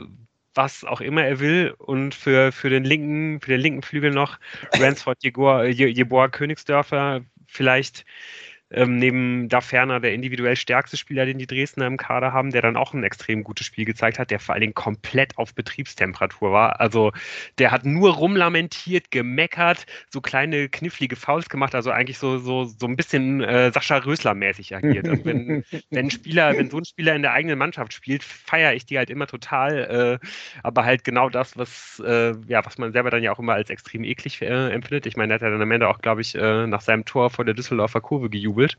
Ja. Mhm. Ähm, also der, der hatte auf jeden Fall Bock, so kann man sagen. Und mhm. ähm, der bringt auf jeden Fall ja eben so eine extreme Geschwindigkeit rein, ähm, mit der die Fortuna dann auch noch große Probleme haben sollte. Die konnten aber eigentlich die Dresdner ähm, überhaupt nicht gut ausspielen in den ersten zehn Minuten, sondern erst nachdem dann zehn Minuten später, nachdem das Spiel dann auch so ein bisschen vor sich hin plätschert, ähm, ähm, Brandon Borello rausgenommen wird und die, die Dresdner das System umstellen, ähm, nachdem dann nochmal Batista Meyer gebracht wird, bekommen die Dresdner dann halt irgendwie einen viel, viel besseren Zugriff. Und ähm, ja, die Fortuna ja, hat es aber eigentlich trotzdem im, im Griff, eigentlich bis zur, bis zur 70. Minute eigentlich. Genau ja. das, was du angesprochen hast, Tim. Ich kann mich da auch noch sehr gut erinnern. Da kommt dann halt endlich mal Dresden äh, nach vorne. Es gibt diesen Schuss, den Kastenmeier irgendwie über, den, über, übers Tor ablenkt. Ich weiß noch, dass wir uns da angeguckt haben, Moritz und ich waren so, oh, komm, wir schreiben uns mal hier, äh, notieren mal eben auf dem Handy, 70. Minute, erster Torschuss. Haha, krass, ja, ja. stimmt, die haben noch gar nicht aufs Tor geschossen. Ja, und dann kommt halt die Ecke, zack, äh, 2 zu 1. Und man steht da und denkt sich, Alter, es kann nicht euer ja. fucking Ernst sein. Ja. Ich muss jetzt auch noch kurz zum Besten geben, was ich mir vor diesem ersten Torschuss noch ähm, aufgeschrieben habe. Eben weil natürlich sah man, dass Dresden mit den Einwechslungen auch ein bisschen mehr Power auf, der, auf dem Rasen hatte. Ähm, es war trotzdem ja extrem souverän von der Fortuna wegverteidigt. Und ich habe mir erst aufgeschrieben, soll Dresden mal kommen?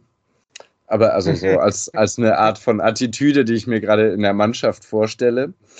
Und ähm, dann die zweite Attitüde nach der dritten riesigen vergebenen Konterchance durch Fortuna, äh, hatte ich das Gefühl, dass so eine Art alles kann, nichts muss äh, Einstellung bei Fortuna herrscht. So von wegen, wir können die jetzt hierher spielen, aber wenn wir kein Tor machen, dann machen wir halt kein Tor mehr.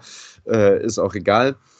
Aber ich fand, das war so ein bisschen die Einstellung, die da, die mir als Zuschauendem dort vermittelt wurde, so von wegen, ja, ja, wir können hier, wir könnten hier den Deckel drauf machen, äh, wir müssen aber gar nicht, weil sollen die Dresdner mal kommen, kommt ja auch nichts bei rum. Und ähm, dann ja. ist dieser, dann fällt dieses Tor nach der Ecke und dann denken die sich, oh, oh, oh, nein, nein, nein, nein, nein, nein, nein, da könnte ja doch noch was passieren. Mhm. Ja, es ist ja auch so, dass äh, Dresden ähm, ein Elftel ähm, seiner Saisontore äh, am, am letzten Freitag dann geschossen hat. Ja. Mhm. Ja, ich, man konnte das halt wirklich ziemlich deutlich merken, dass einfach, also das hat mich wirklich auch sehr deutlich an, an, an die Preußer Zeit erinnert, wo man auch immer dachte, man, man, äh, man, man spielt es eigentlich irgendwie sauber durch, man setzt eigentlich den Plan um, egal wie lange das gedauert hat. Meistens stand es dann halt noch 0 zu 0 und dann fiel irgendwann das 0 zu 1 und alles brach halt zusammen. Jetzt ist es bei, bei der Fortuna so, dass man halt äh, sich immer irgendwelche Führungen äh, erspielt und dann, dann gibt es halt irgendwann den Rückschlag und dann spielt man halt zumindest unentschieden, was ja wirklich ein extrem, extremer Fortschritt ist, vor allem wenn man dann immer mal zwischendurch die, die, die Heimspiele in den Do-or-Die-Spielen halt, äh, die, die Heimsiege in den Do-or-Die-Spielen einstreut, sind wir uns alle einig, aber ja, ist, man, man ist ja eigentlich mit, mit, mit traumwandlerischer Sicherheit irgendwie durch dieses Spiel getanzt. Ähm, hatte, ja, also das Wichtigste war ja eigentlich, dass man diesen unglaublichen Stabilitätsfokus hatte, so dass man nie das Gefühl hatte, oder da, da kann jetzt was anbrennen und dass man ja auch einfach geschafft hat, dass die Dresdner gar nicht im eigenen Strafraum aufgetaucht sind. Die sind da einfach nicht gewesen. So. Und das ist ja eigentlich genau die Art und Weise, wie du halt so ein, so ein Spiel bestreiten willst. Und dann kommen die halt einmal nach vorne. Es fällt dann halt wie dieses Tor. Und man könnte ja dann eigentlich auch denken, man spielt das jetzt trotzdem genau so mit einer Ruhe weiter und mit einer Ruhe zu Ende, wie man halt auch die 70 Minuten vorher halt bestritten hat. Aber man, man, man schwimmt halt sofort. Man sieht halt irgendwie sofort, wie halt irgendwie so die, die Fortuna halt quasi äh, nachts dann irgendwie unters Bett guckt und all die Monster irgendwie sind noch davon. So all die, all die Albträume, äh, irgendwie all die, die Sachen, die einen halt irgendwie schon die ganze Zeit verfolgen, sind halt irgendwie auf, äh, sind halt mit einem Schlag halt wieder da und beherrschen einen seit Jahren verfolgen die die. so, also das, das ist ja nicht nur aus den letzten Spielen oder aus dieser Saison von Preußer, sondern es ist ja seit Jahren sind da diese Monster wir. Mhm. Aber es gibt ja tatsächlich direkt nach dem Anschlusstreffer noch eine Chance für Hennings, wo man im Prinzip direkt den zwei Tore Vorsprung wieder äh, herstellen kann. Und äh, dann fängt, äh, weil man das nicht tut, diese Schwimmphase an. Das sehe ich ja. auch. Ja, das stimmt, genau. Diese eine Chance gibt es noch, wo du noch kurz denkst, mhm. ja, die machen jetzt einfach, jetzt müssen sie ja. Und das ist also auch eine wirklich große auch. Chance, muss man sagen. Ne? Also ja, auch das ist eine Chance, wo man halt sagen muss, äh, in zwei von drei äh, Fällen macht Hennings die. Mhm. Ähm, aber würdet ihr sagen, äh, dass die Wechsel, die Tune dann kurz äh, nach der vergebenen Hennings-Chance vornimmt, da ähm, einen Anteil dran haben? Also er bringt ja dann für Jordi Device äh, Clara und für Emma Ioa äh, Kuba äh, Piotrowski. Und damit wird ja insgesamt, sag ich mal, zumindest auf dem Papier für mich die Aufstellung auch defensiver. Und da habe ich mich auch gefragt, warum. Man, wir wissen doch alle, wir können auf gar keinen Fall dieses äh, 2 zu 1 bei einer jetzt Morgenluft witternden SG Dynamo Dresden verwalten. Das kann Fortuna nicht. Und da habe ich schon geahnt. Ah, ich ich finde es ganz schwierig, vor allen Dingen, weil eigentlich ja, als man dann irgendwann wirklich defensiv wechselt, nämlich in der 85. Minute, da würde ich dann auch gleich, eigentlich fast lieber später gleich nochmal drüber reden, wird es ja deutlich besser. So, und es hat ja eben auch im, im, im letzten Heimspiel, als wirklich auch dann defensiver nochmal gewechselt wurde, als man, glaube ich, dann irgendwann auf die vier Innenverteidiger umgestellt hat, äh, mhm. dafür gesorgt, dass man auch gegen Rostock dann irgendwie viel, ähm, viel ähm, besser halt gestanden hat und es halt irgendwie über die Zeit gebracht hat. Wie waren das, waren das, waren das so halbgare Wechsel? Also ich konnte, ich konnte verstehen, dass man klarer bringt, Mhm. um halt noch den einen Kopfball äh, den ganz, äh, den, ja, den halt so einen Spieler zu haben, der, der, der so extrem kopfballstark ist. Ob man dafür halt Jordi Device rausnehmen ja, sorry, muss, nee, verletzt. Genau. muss da mal kurz zwischen. Der war ja, verletzt. Genau. Der hat, äh, hatte hat, Krämpfe und konnte nicht mehr. Und so. Pressekonferenz ah. im Nachhinein anzugucken. Ja, okay. Äh, der war, äh, konnte nicht weiter spielen. Ja. Ja, okay. Das macht dann wiederum wieder Sinn. ähm, hat, äh, Na gut, dann okay, okay, Herr Tune, da sind Sie jetzt gerade nochmal. Lu muss kurz drei Seiten rausreißen aus seinem Rant. Ja, und auch sonst, äh, also, ich, also eigentlich sollte das ja auch gerade der Tag dafür sein, dass ich gar nicht fand, dass die Wechsel jetzt irgendwie so schwachsinnig waren. Also ich fand halt, es, es haben sich keine Wechsel so wirklich angeboten, aber auf der anderen Seite, irgendwas musste man so ein bisschen verändern, weil man halt ins Schwimmen kam. Und ich finde halt auch, und das ist ein großes Problem dieser, dieser, äh, des, des äh, Corona- oder Post-Corona-Fußballs, ähm, man muss einfach am Ende des Spiels meistens wechseln, weil wenn der, wenn der Gegner so wie Dresden äh, fünfmal wechseln kann und da halt so viel Tempo und Frische halt reinbringt. Man muss das halt irgendwie matchen und ähm, und das, und das, also dieses, dieses Gefühl hatte ich halt in dem, in dem Spiel jetzt so, so stark wie, wie selten, dass ich halt das Gefühl hatte, man muss auf jeden Fall jetzt auch bei der Fortuna nochmal Frische reinbringen. Es ist aber eigentlich, sitzt halt kaum jemand auf der Bank, der irgendwie in Form, der, der, der, der in Form ist oder der, der, der eine gute Phase hat. So. Und ähm, also ich weiß nicht, Moritz, wir haben uns ja dann auch drüber unterhalten, was man irgendwie dafür für Wechsel vornehmen sollte. Und so richtig einig waren wir uns ja auch nicht, weil sich da einfach nichts, nichts deutlich angeboten hat. Ähm, als sich Tunan dafür entschieden hat, mit den Wechseln wirklich was, ähm, ja, halt irgendwie äh, ganz klar was zu verändern, hat es dann Fortuna letztendlich äh, dieses Spiel und die Saison gerettet, finde ich. Also dann in der 85. mit, mit Bojenik den zweiten klaren Stürmer für vorne bringt, der in den äh, wenigen Minuten fast die beste Leistung im Fortuna-Trikot überhaupt Absolut. gebracht hat, würde ich sagen. Also in den zehn, zehn Minuten hat er gezeigt, äh, warum man ihn verpflichtet hat. Und ja. mit Oberdorf halt den, den dritten Innenverteidiger, das hat hervorragend funktioniert, weil dann ja. waren die Dresdner halt auch komplett abgemeldet. Ja. Mhm. So, und jetzt würde ich zum Abschluss noch was, ähm, oder wollt ihr noch weiter über das Spiel reden? Ich meine, es gab ja noch Chancen ja, und Gegenchancen und so. Die, die, Frage ist ja noch, ähm, wir haben jetzt das 2 zu 2 halt einfach nicht besprochen. Ah ja, das war natürlich ein gutes Tor. Ist, ist, ist es äh, dann nur die, die Frische, die man da nicht matcht? Nein, es ist auch einfach extrem gut, muss man auch mal sagen, gespielt von dem Herrn Weihrauch, den, glaube ich, Dresden auch eingewechselt hatte, oder? Ja, äh, nee, der hat, glaube ich, von Anfang an gespielt. Ah, okay. Genau, der, der hat von Anfang an gespielt. Aber ähm, ja, Dresden hatte einfach dann, glaube ich, ab der, ab der 67. Minute halt vier neue Spieler auf dem Platz und letztendlich hatten die, äh, hatten die halt alle ihre Aktien drin. So, ne? Die haben alle gut gespielt. Vor allen Dingen, da kann man nochmal Diavosi auf der rechten Seite hervorheben. Ja. Die linke Seite der, der Fortuna hat halt Lichterloh gebrannt. Das ja. war auch, vielleicht auch ein Grund dafür, weswegen man dann äh, irgendwann Joa rausgenommen hat und Kuba gebracht hat. Der hat leider das dann auch nicht, sein, nicht, ja. ähm, nicht, nicht, wirklich das Spiel halt stabilisieren können. Also man hat dann ja, glaube ich, dann auf äh, eine Appelkamp dann, ähm, dann ganz sicher halt irgendwie links draußen gelassen ähm, und ähm, nicht mehr so sehr in die, in die Mitte ziehen lassen. Aber da hat es einfach überhaupt nicht gepasst. So. Also wie Kuba hat, war, fand ich ex, extrem unsicher. Ao Tanaka hat überhaupt keine Bälle mehr gefordert, so ist ja. komplett abgetaucht und verschwunden. So Prip war noch derjenige, der sich da im Mittelfeld am meisten irgendwie gestemmt hat, aber äh, ja, bis halt eben dann in dieser 85. Minute der, der, der Wechsel kommt, äh, war das einfach überhaupt nichts. Und damit ähm, spielen wir in den ersten zehn Spielen von Daniel Thune, ähm, die alle ungeschlagen über die Bühne gehen, zum sechsten Mal unentschieden und rutschen in der äh, viel äh, sagenumwobenen Daniel Thune-Tabelle auf den dritten Tabellenrang ab. Aber weiterhin, weiterhin ungeschlagen und die längste ungeschlagen Serie in bezahlten Profifußball in Deutschland momentan. Ich wollte noch ähm, abschließend, äh, um mit einer positiven Note zu enden, ähm, sagen, was ich dann in dieser Schlussphase quasi noch nicht so gesehen hatte und was ähm, ich glaube nach dem Hannover-Spiel Daniel Thune auch in der Pressekonferenz nochmal gesagt hatte, dass es ein Problem ist, dass bei der Mannschaft dann in den letzten zehn Minuten quasi die, die Köpfe zu sehr angehen und man dann eigentlich nur noch Schiss hat, dass der Gegner noch einen Lucky Punch setzt und äh, sich dann überhaupt nicht mehr nach vorne traut. Und da hat er irgendwie gesagt, nach dem Spiel, da müssen wir auch dran arbeiten und dass das so ein mentales Ding ist. Und ich fand jetzt in dem Spiel, hatte vor allem dann ab dieser 85. Minute, hatte Fortuna auch durchaus noch äh, Bock nach vorne zu spielen und vielleicht auch noch auf den dritten Treffer zu gehen und weniger Panik davor, einen zu kassieren. Hm.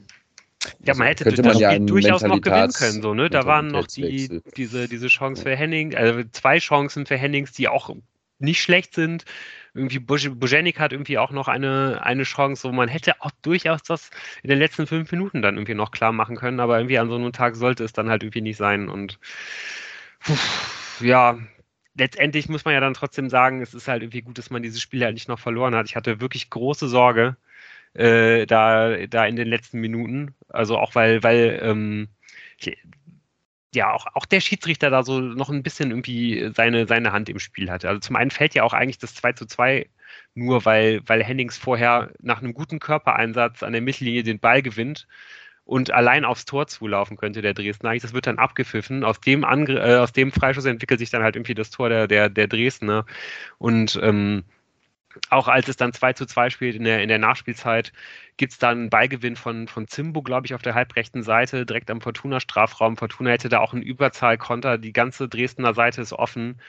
Ähm, auch da äh, ja, spielt halt, glaube ich, Zimbo, wenn er, wenn es ist, äh, den, den Ball. Der Schiedsrichter pfeift ab und es gibt dann nochmal einen extrem aussichtsreichen Freischuss für die Dresdner, obwohl es kein Foulspiel ist. Und ähm, ja, da hat man auch schon irgendwie kommen sehen, dass das irgendwie nochmal schief geht und immerhin schafft es die Fortuna halt auch, das jetzt nicht noch zu vergeigen da ganz am Ende. Ja, aber also am Ende hätte das Spiel in beide Richtungen noch kippen können. Also Hennings rutscht da auch noch mal weg äh, und also das war völlig offen und völlig wild am Ende. Ja. Ja, trotzdem muss man halt irgendwie nochmal sagen, dieser, dieser Wechsel in der 85. Minute rettet es halt. Also so danach kriegen die Dresdner ja eigentlich nichts mehr hin.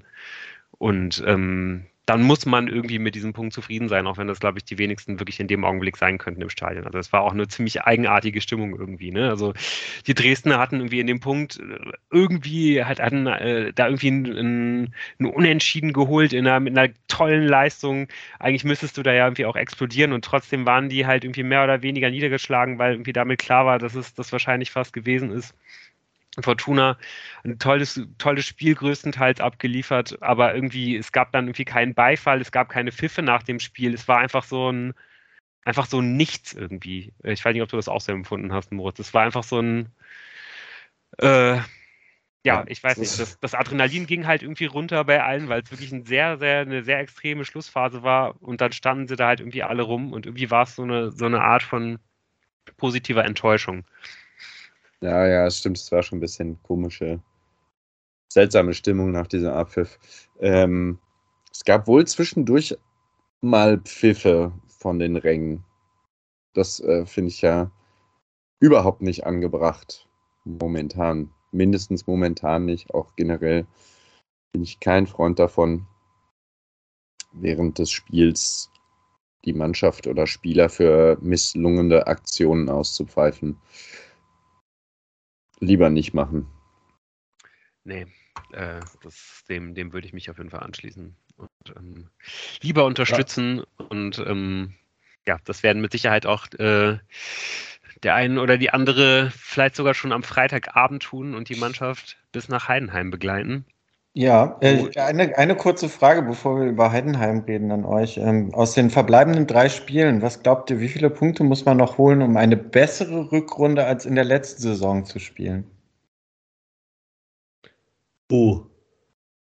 Vier. Was Ein. sagen wir? Ein? Wenn überhaupt. Ich sag keinen mehr. Kein.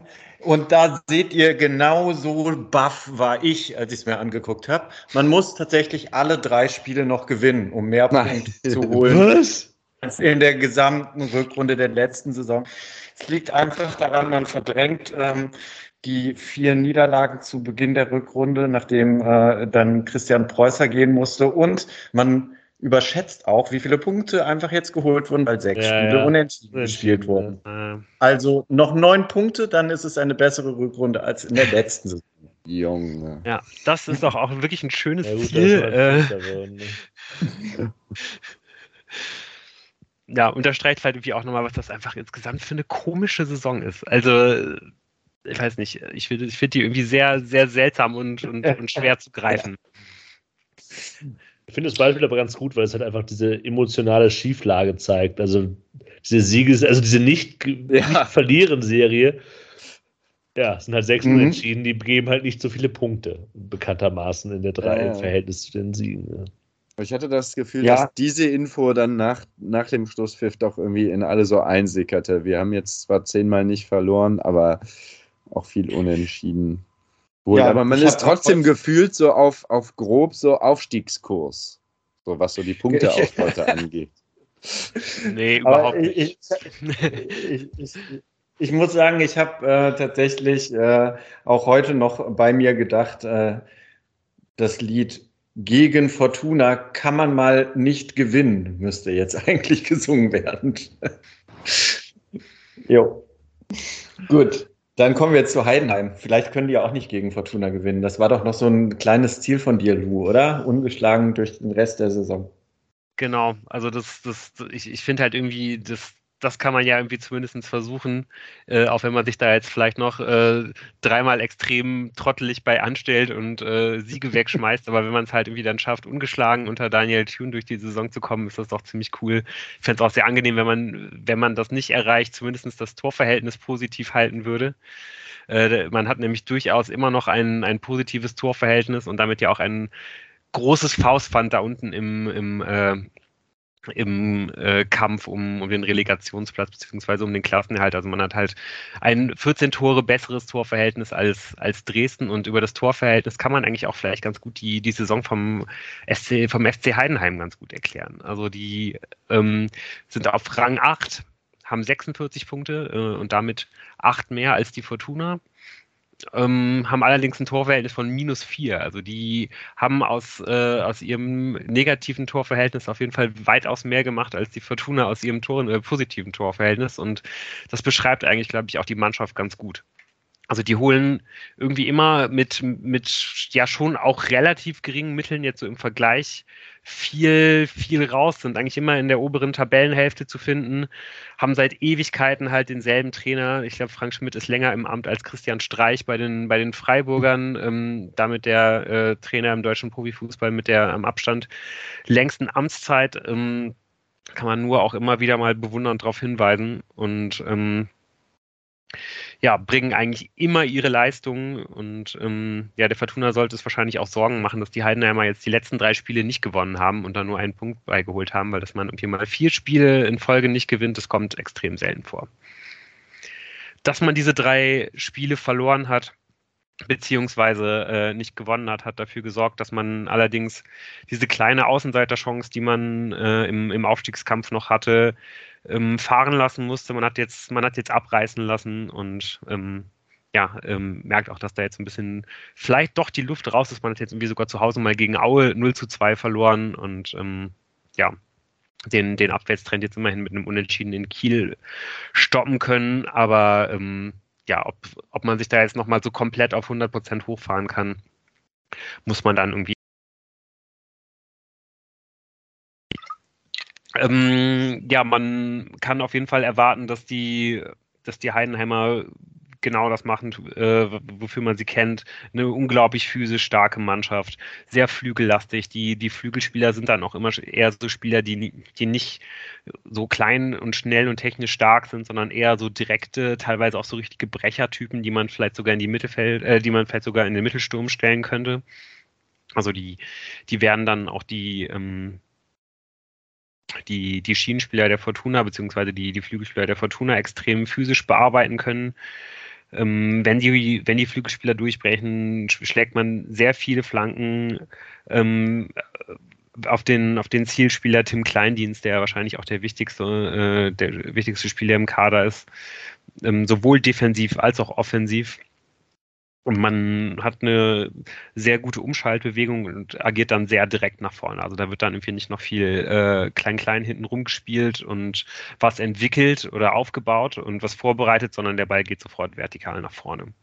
Ja, wie angesprochen, der, der absolute Dreh- und Angelpunkt ist Tim Kleindienst. Sowohl im, im Spiel nach vorne ähm, äh, einfach weil er so einen extrem starken Abschluss hat, groß, kopfballstark ist, ähm, eine trotzdem noch gute Schnelligkeit hat dafür, was er, was er für einen, ähm, für einen Körper hat. Und ähm, ja, noch, noch wichtiger ist er vielleicht aber sogar im Spiel gegen den Ball. Also Tim Kleinitz ist eigentlich bei allen möglichen relevanten Statistiken ähm, ganz vorne dabei. Also geführte Kopfballduelle, gewonnene Kopfballduelle, und eben auch ähm, bei den Fouls ist er äh, immer, immer mit Spitzenwerten halt irgendwie dabei und, und das sind halt eben vor allen Dingen Fouls in der gegnerischen Hälfte. Also der unterbricht immer die gegnerische Umschaltbewegung den, den gegnerischen Umschaltmoment dadurch, dass er halt Foul spielt. Das machen die Heidenheimer insgesamt sehr viel, aber Kleindienst macht das äh, wirklich enorm und macht das auch enorm stark, so dass er da halt auch immer ohne gelbe Karten davon kommt. So, das ist das muss man halt irgendwie versuchen zu umgehen, aber das ist halt wirklich nicht so leicht. Ähm, ja, ansonsten müssen die Heidenheimer ähm, auf Andreas Geipel verzichten, wegen der fünften gelben Karte. Das ist einer der beiden Sechser. Der hat noch nicht so super viel spielen können diese Saison, aber wenn er gespielt hat, hat er äh, immer sehr gute Leistungen gebracht. Ansonsten kann man mehr oder weniger auf die erste Elf zurückgreifen. Und ähm, ja, da kann man vielleicht irgendwie dann auch nochmal den äh, Linksaußen Tobias Mohr hervorheben, ähm, der mit 31 die Saison seines Lebens spielt, auch so ein bisschen aus dem hm. Nichts. Extrem vielseitiger Spieler eigentlich, der jetzt gar nicht irgendwie so die eine ganz krasse Stärke hat, aber hat auf jeden Fall schon 14 Scorer-Punkte und ähm, ja, findet sich einfach, glaube ich, so als Systemspieler in diesem Heidenheimer System gut zurecht ähm, hat irgendwie einen guten Schuss, hat eine, äh, hat eine gute Flanke, äh, hat ein gutes Tempo, aber alles eigentlich auch nicht so richtig überragend, sondern der schwimmt eigentlich im Augenblick mehr oder weniger so auf einer Wolke. Und ähm, ja, womit die Heidenheimer einfach immer punkten können, ist das Innenverteidiger-Duo Mainka und Hüsing, äh, beides so Hüden über 1,90. Die räumen hinten alles weg, die haben eine enorme äh, Körperlichkeit, die haben eine Ruhe und die sind auch immer wieder bei Standards vorne Tor gefährlich. Ähm, ja, auffächern wird man sich wahrscheinlich äh, ähnlich wie es die ähm, ja, Fortuna jetzt auch gemacht hat in so einem, in so einem 4-1-4-1. Oder nee, Quatsch, ist eigentlich anders, als die Fortuna es gemacht hat. Also es ist schon so, dass es bei der bei den Heidenheimern halt im 4-1-4-1 einen klaren Sechser gibt, ähm, zwei Achter davor, zwei klare Flügelspieler und dann halt eben Tim Kleindienst als Tank vorne drin, genau. Aber auch da, glaube ich, kann die Fortuna dann ja mit äh, den derzeitigen Waffen, die sie hat, das halt irgendwie sowohl gut kontern, als auch vielleicht dann versuchen, in die Räume reinzuspielen, die die, die äh, Heidenheimer lassen. Und ähm, ja, das, das wären dann ja wahrscheinlich eher genau die Räume hinter den äh, zwischen den Außenverteidigern und den, den Flügelverteidigern beispielsweise, im, wenn man halt da den Heidenheimer Umschaltmoment unterbricht zum Beispiel. Glaube ich, wir sind die extrem anfällig. Was glaube ich, unfassbar helfen würde und hoffentlich auch helfen wird, ist, dass äh, ja heute Daniel Ginczek ja das, äh, das Mannschaftstraining wieder aufgenommen hat und dann zumindest theoretisch am Freitag wieder zur Verfügung stände. Und ich glaube, man hat jetzt auch in den letzten Wochen immer gesehen, was das ausmacht. Und man hat ja auch wieder jetzt am Freitag gesehen, wie viel Hennings halt ausweicht und vorbereitet und wie oft er es halt irgendwie schafft, mit so einer, mit so einer ähm, Zweikampfführung, irgendwie auch selbst verlorene Bälle halt irgendwie so in den Strafraum zu bringen, wenn sie eigentlich schon verloren sind. Und ich habe irgendwie auch mehrmals gedacht, so ein Emma Joa, der lungert dann halt irgendwie nicht da vorne am Elfmeterpunkt rum und spekuliert, dass der Ball da eventuell noch hinkommt, sondern der steht dann auch eher unbeteiligt irgendwo am Rand. Das ist mir mehrmals aufgefallen. Und dann macht halt Hennings irgendeinen Ball wieder scharf, der eigentlich schon gar nicht mehr äh, gefährlich war. Und äh, das ist, ja, das ist dann nur ein Punkt, wo, wo glaube ich, dann irgendwie eine Rückkehr von, von Ginczek extrem weiterhelfen wird. Äh, Jan, was denkst du denn zum Beispiel, wie, wie die Fortuna äh, gegen, gegen Heidenheim spielen wird?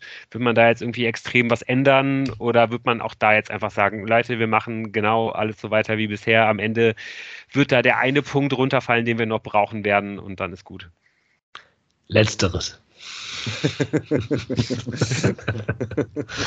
ja, leider, ne? Ja, was heißt leider? Es war doch eigentlich auch gar nicht so schlecht anzuschauen, die letzten Wochen. Ja, aber also ich, ich trauere so ein bisschen der Gelegenheit nach, die man mit einem Sieg jetzt gegen Dresden sich selbst erarbeitet hätte, um jetzt mal die zweite und dritte Garnitur und die ganze U17 ähm, mal zweite Liga, Zweitliga-Luft schnuppern lassen zu können. Nachdem sie äh, Meister geworden sind, ja. Genau. Also, ne, ich, ich hätte ja schon gern nochmal so den, den erweiterten Kader, der gegen Paderborn irgendwie mitgereist ist ähm, unter so Pseudo-Wettkampfbedingungen wie äh, Spiel um die goldene Ananas, drei Spiele vor Saisonende gegen Heidenheim. Hätte ich schon gerne gesehen. Aber du glaubst, dass das passiert wäre? Mhm. Ja, und, und ja, dann, dann nimmst du den arrivierten Kräften, die nächstes Jahr noch Vertrag haben, die Auflaufprämie. Das ist okay. Ja. Damit können wir umgehen. Das, das passiert halt auf gar keinen Fall. Doch. Nein, auf gar keinen Doch, Fall. du kannst dann anfangen, dann kannst du die Leute aussortieren, die jetzt ähm, nee, nicht aussortieren. Nicht. Das passiert Doch. einfach nicht. Weil das einfach auch ein, ein schlechtes Signal an alle. alle ähm. Warum? Es geht dann da um die Zukunft. Ja. Ja, aber ich glaube, das ist doch kein schlechtes auch, Signal. An. also ich glaube schon, man kann halt irgendwie mal so, so, so ein oder zwei Leute kann man vielleicht irgendwie Ja. mal bringen, die ansonsten vielleicht nicht gespielt hätten, aber ich glaube, es geht dann immer eher darum in so einer Situation, dass man halt Leute, also wenn da jetzt jemand in der Jugend ist, der halt wirklich schon so gut ist oder in der zweiten Mannschaft, dass er, dass er da jemanden den, den Platz halt streitig machen kann, dann kann man den da mal einsetzen, aber sonst glaube ich, würde man jetzt eher so Leute wie Clara und Oberdorf, denen mal vielleicht Ja. Spielzeit Das wäre genau. auch okay. Ja, Und das, wär meine ich doch. Und genau Clara würde ich, mich halt, Oberdorf. würde ich mich halt extrem freuen, so weil, Ja. weil die es halt echt eigentlich verdient haben. Ja. So, Ja. Und die halt wirklich äh, einen extrem hohen Anteil äh, am, am Klassenerhalt der Fortuna, wenn er am Ende dann kommen wird, äh, haben werden, weil die äh, es einfach in der Hinrunde auch so ein bisschen rausgerissen haben, da in dieser kollabierenden Ja. Innenverteidigung und dann irgendwie jetzt in der Rückrunde gar nicht mehr gespielt haben. So, ähm, Ja, aber Clara Oberdorf, Pettersson, Lobinger, äh, vielleicht auch Uccino. Ich fand, Simbo wirkte von Anfang an, ich meine, er hat auch zweimal irgendwie auf die Fresse bekommen noch, wirkte ein bisschen müde. Sowas meine ich. Ja, also ich denke mal, vielleicht haben wir ja nächste Woche schon die Möglichkeit, über diese Optionen zu reden, weil es dann eingetütet ist. Ähm, wir werden auf jeden Fall äh, äh, noch äh, es vielleicht auch aus eigener Kraft schaffen und nicht nur darauf hoffen, äh, dass die anderen ihre Punkte nicht mehr holen. Dafür würde ja ein Punkt in Heidenheim, was äh, nicht mehr Mark Schnatterer Town, sondern äh, Kleindienst statt Klein-Klein, habe ich eben gelernt, äh, ist, ähm, da reicht uns der Punkt am, am Wochenende. Äh, und äh, dann wollen wir doch alle mal hoffen, dass dann äh, gefeiert werden kann, dass man äh, experimentieren kann, die letzten zwei Spiele. Ja, unbedingt. Und das ist ja dann auf jeden Fall auch, also ich meine, das ist natürlich dann auch wieder äh, spannend, weil es ja dann noch gegen, gegen zwei Mannschaften geht, die eventuell noch aufsteigen wollen. Wenn man dann da zu krass rum experimentiert, könnte, könnte das auch fies auf, äh, auf den eigenen Verein zurückfallen.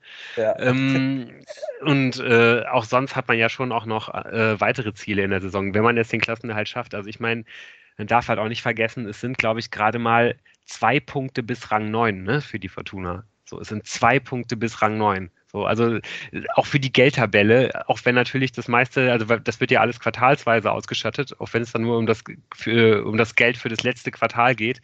Aber das ist auch schon nochmal ein bisschen Kohle, die man da irgendwie machen könnte, die man dann vielleicht eben für, für Spielertransfers bereitstellen könnte. Also Mhm. man muss halt diese Saison nicht auf, auf Platz 14 oder 15 beenden. So, ne? Man Genau. Das ist doch Ja. ein schönes Schlicht, Schönes dass man die, dass man diese Saison nicht auf Platz 14 oder 15 beenden muss. An alles weitere denken wir gar noch nicht. Wir schauen mal erstmal, wie es jetzt gegen Heidenheim geht. wir schauen erstmal nach oben. Ja. In dem Sinne, diese Saison ist eine Achterbahnfahrt und nächste Woche geht's in die nächste Kurve. Macht's gut. Ciao, ciao. Ja.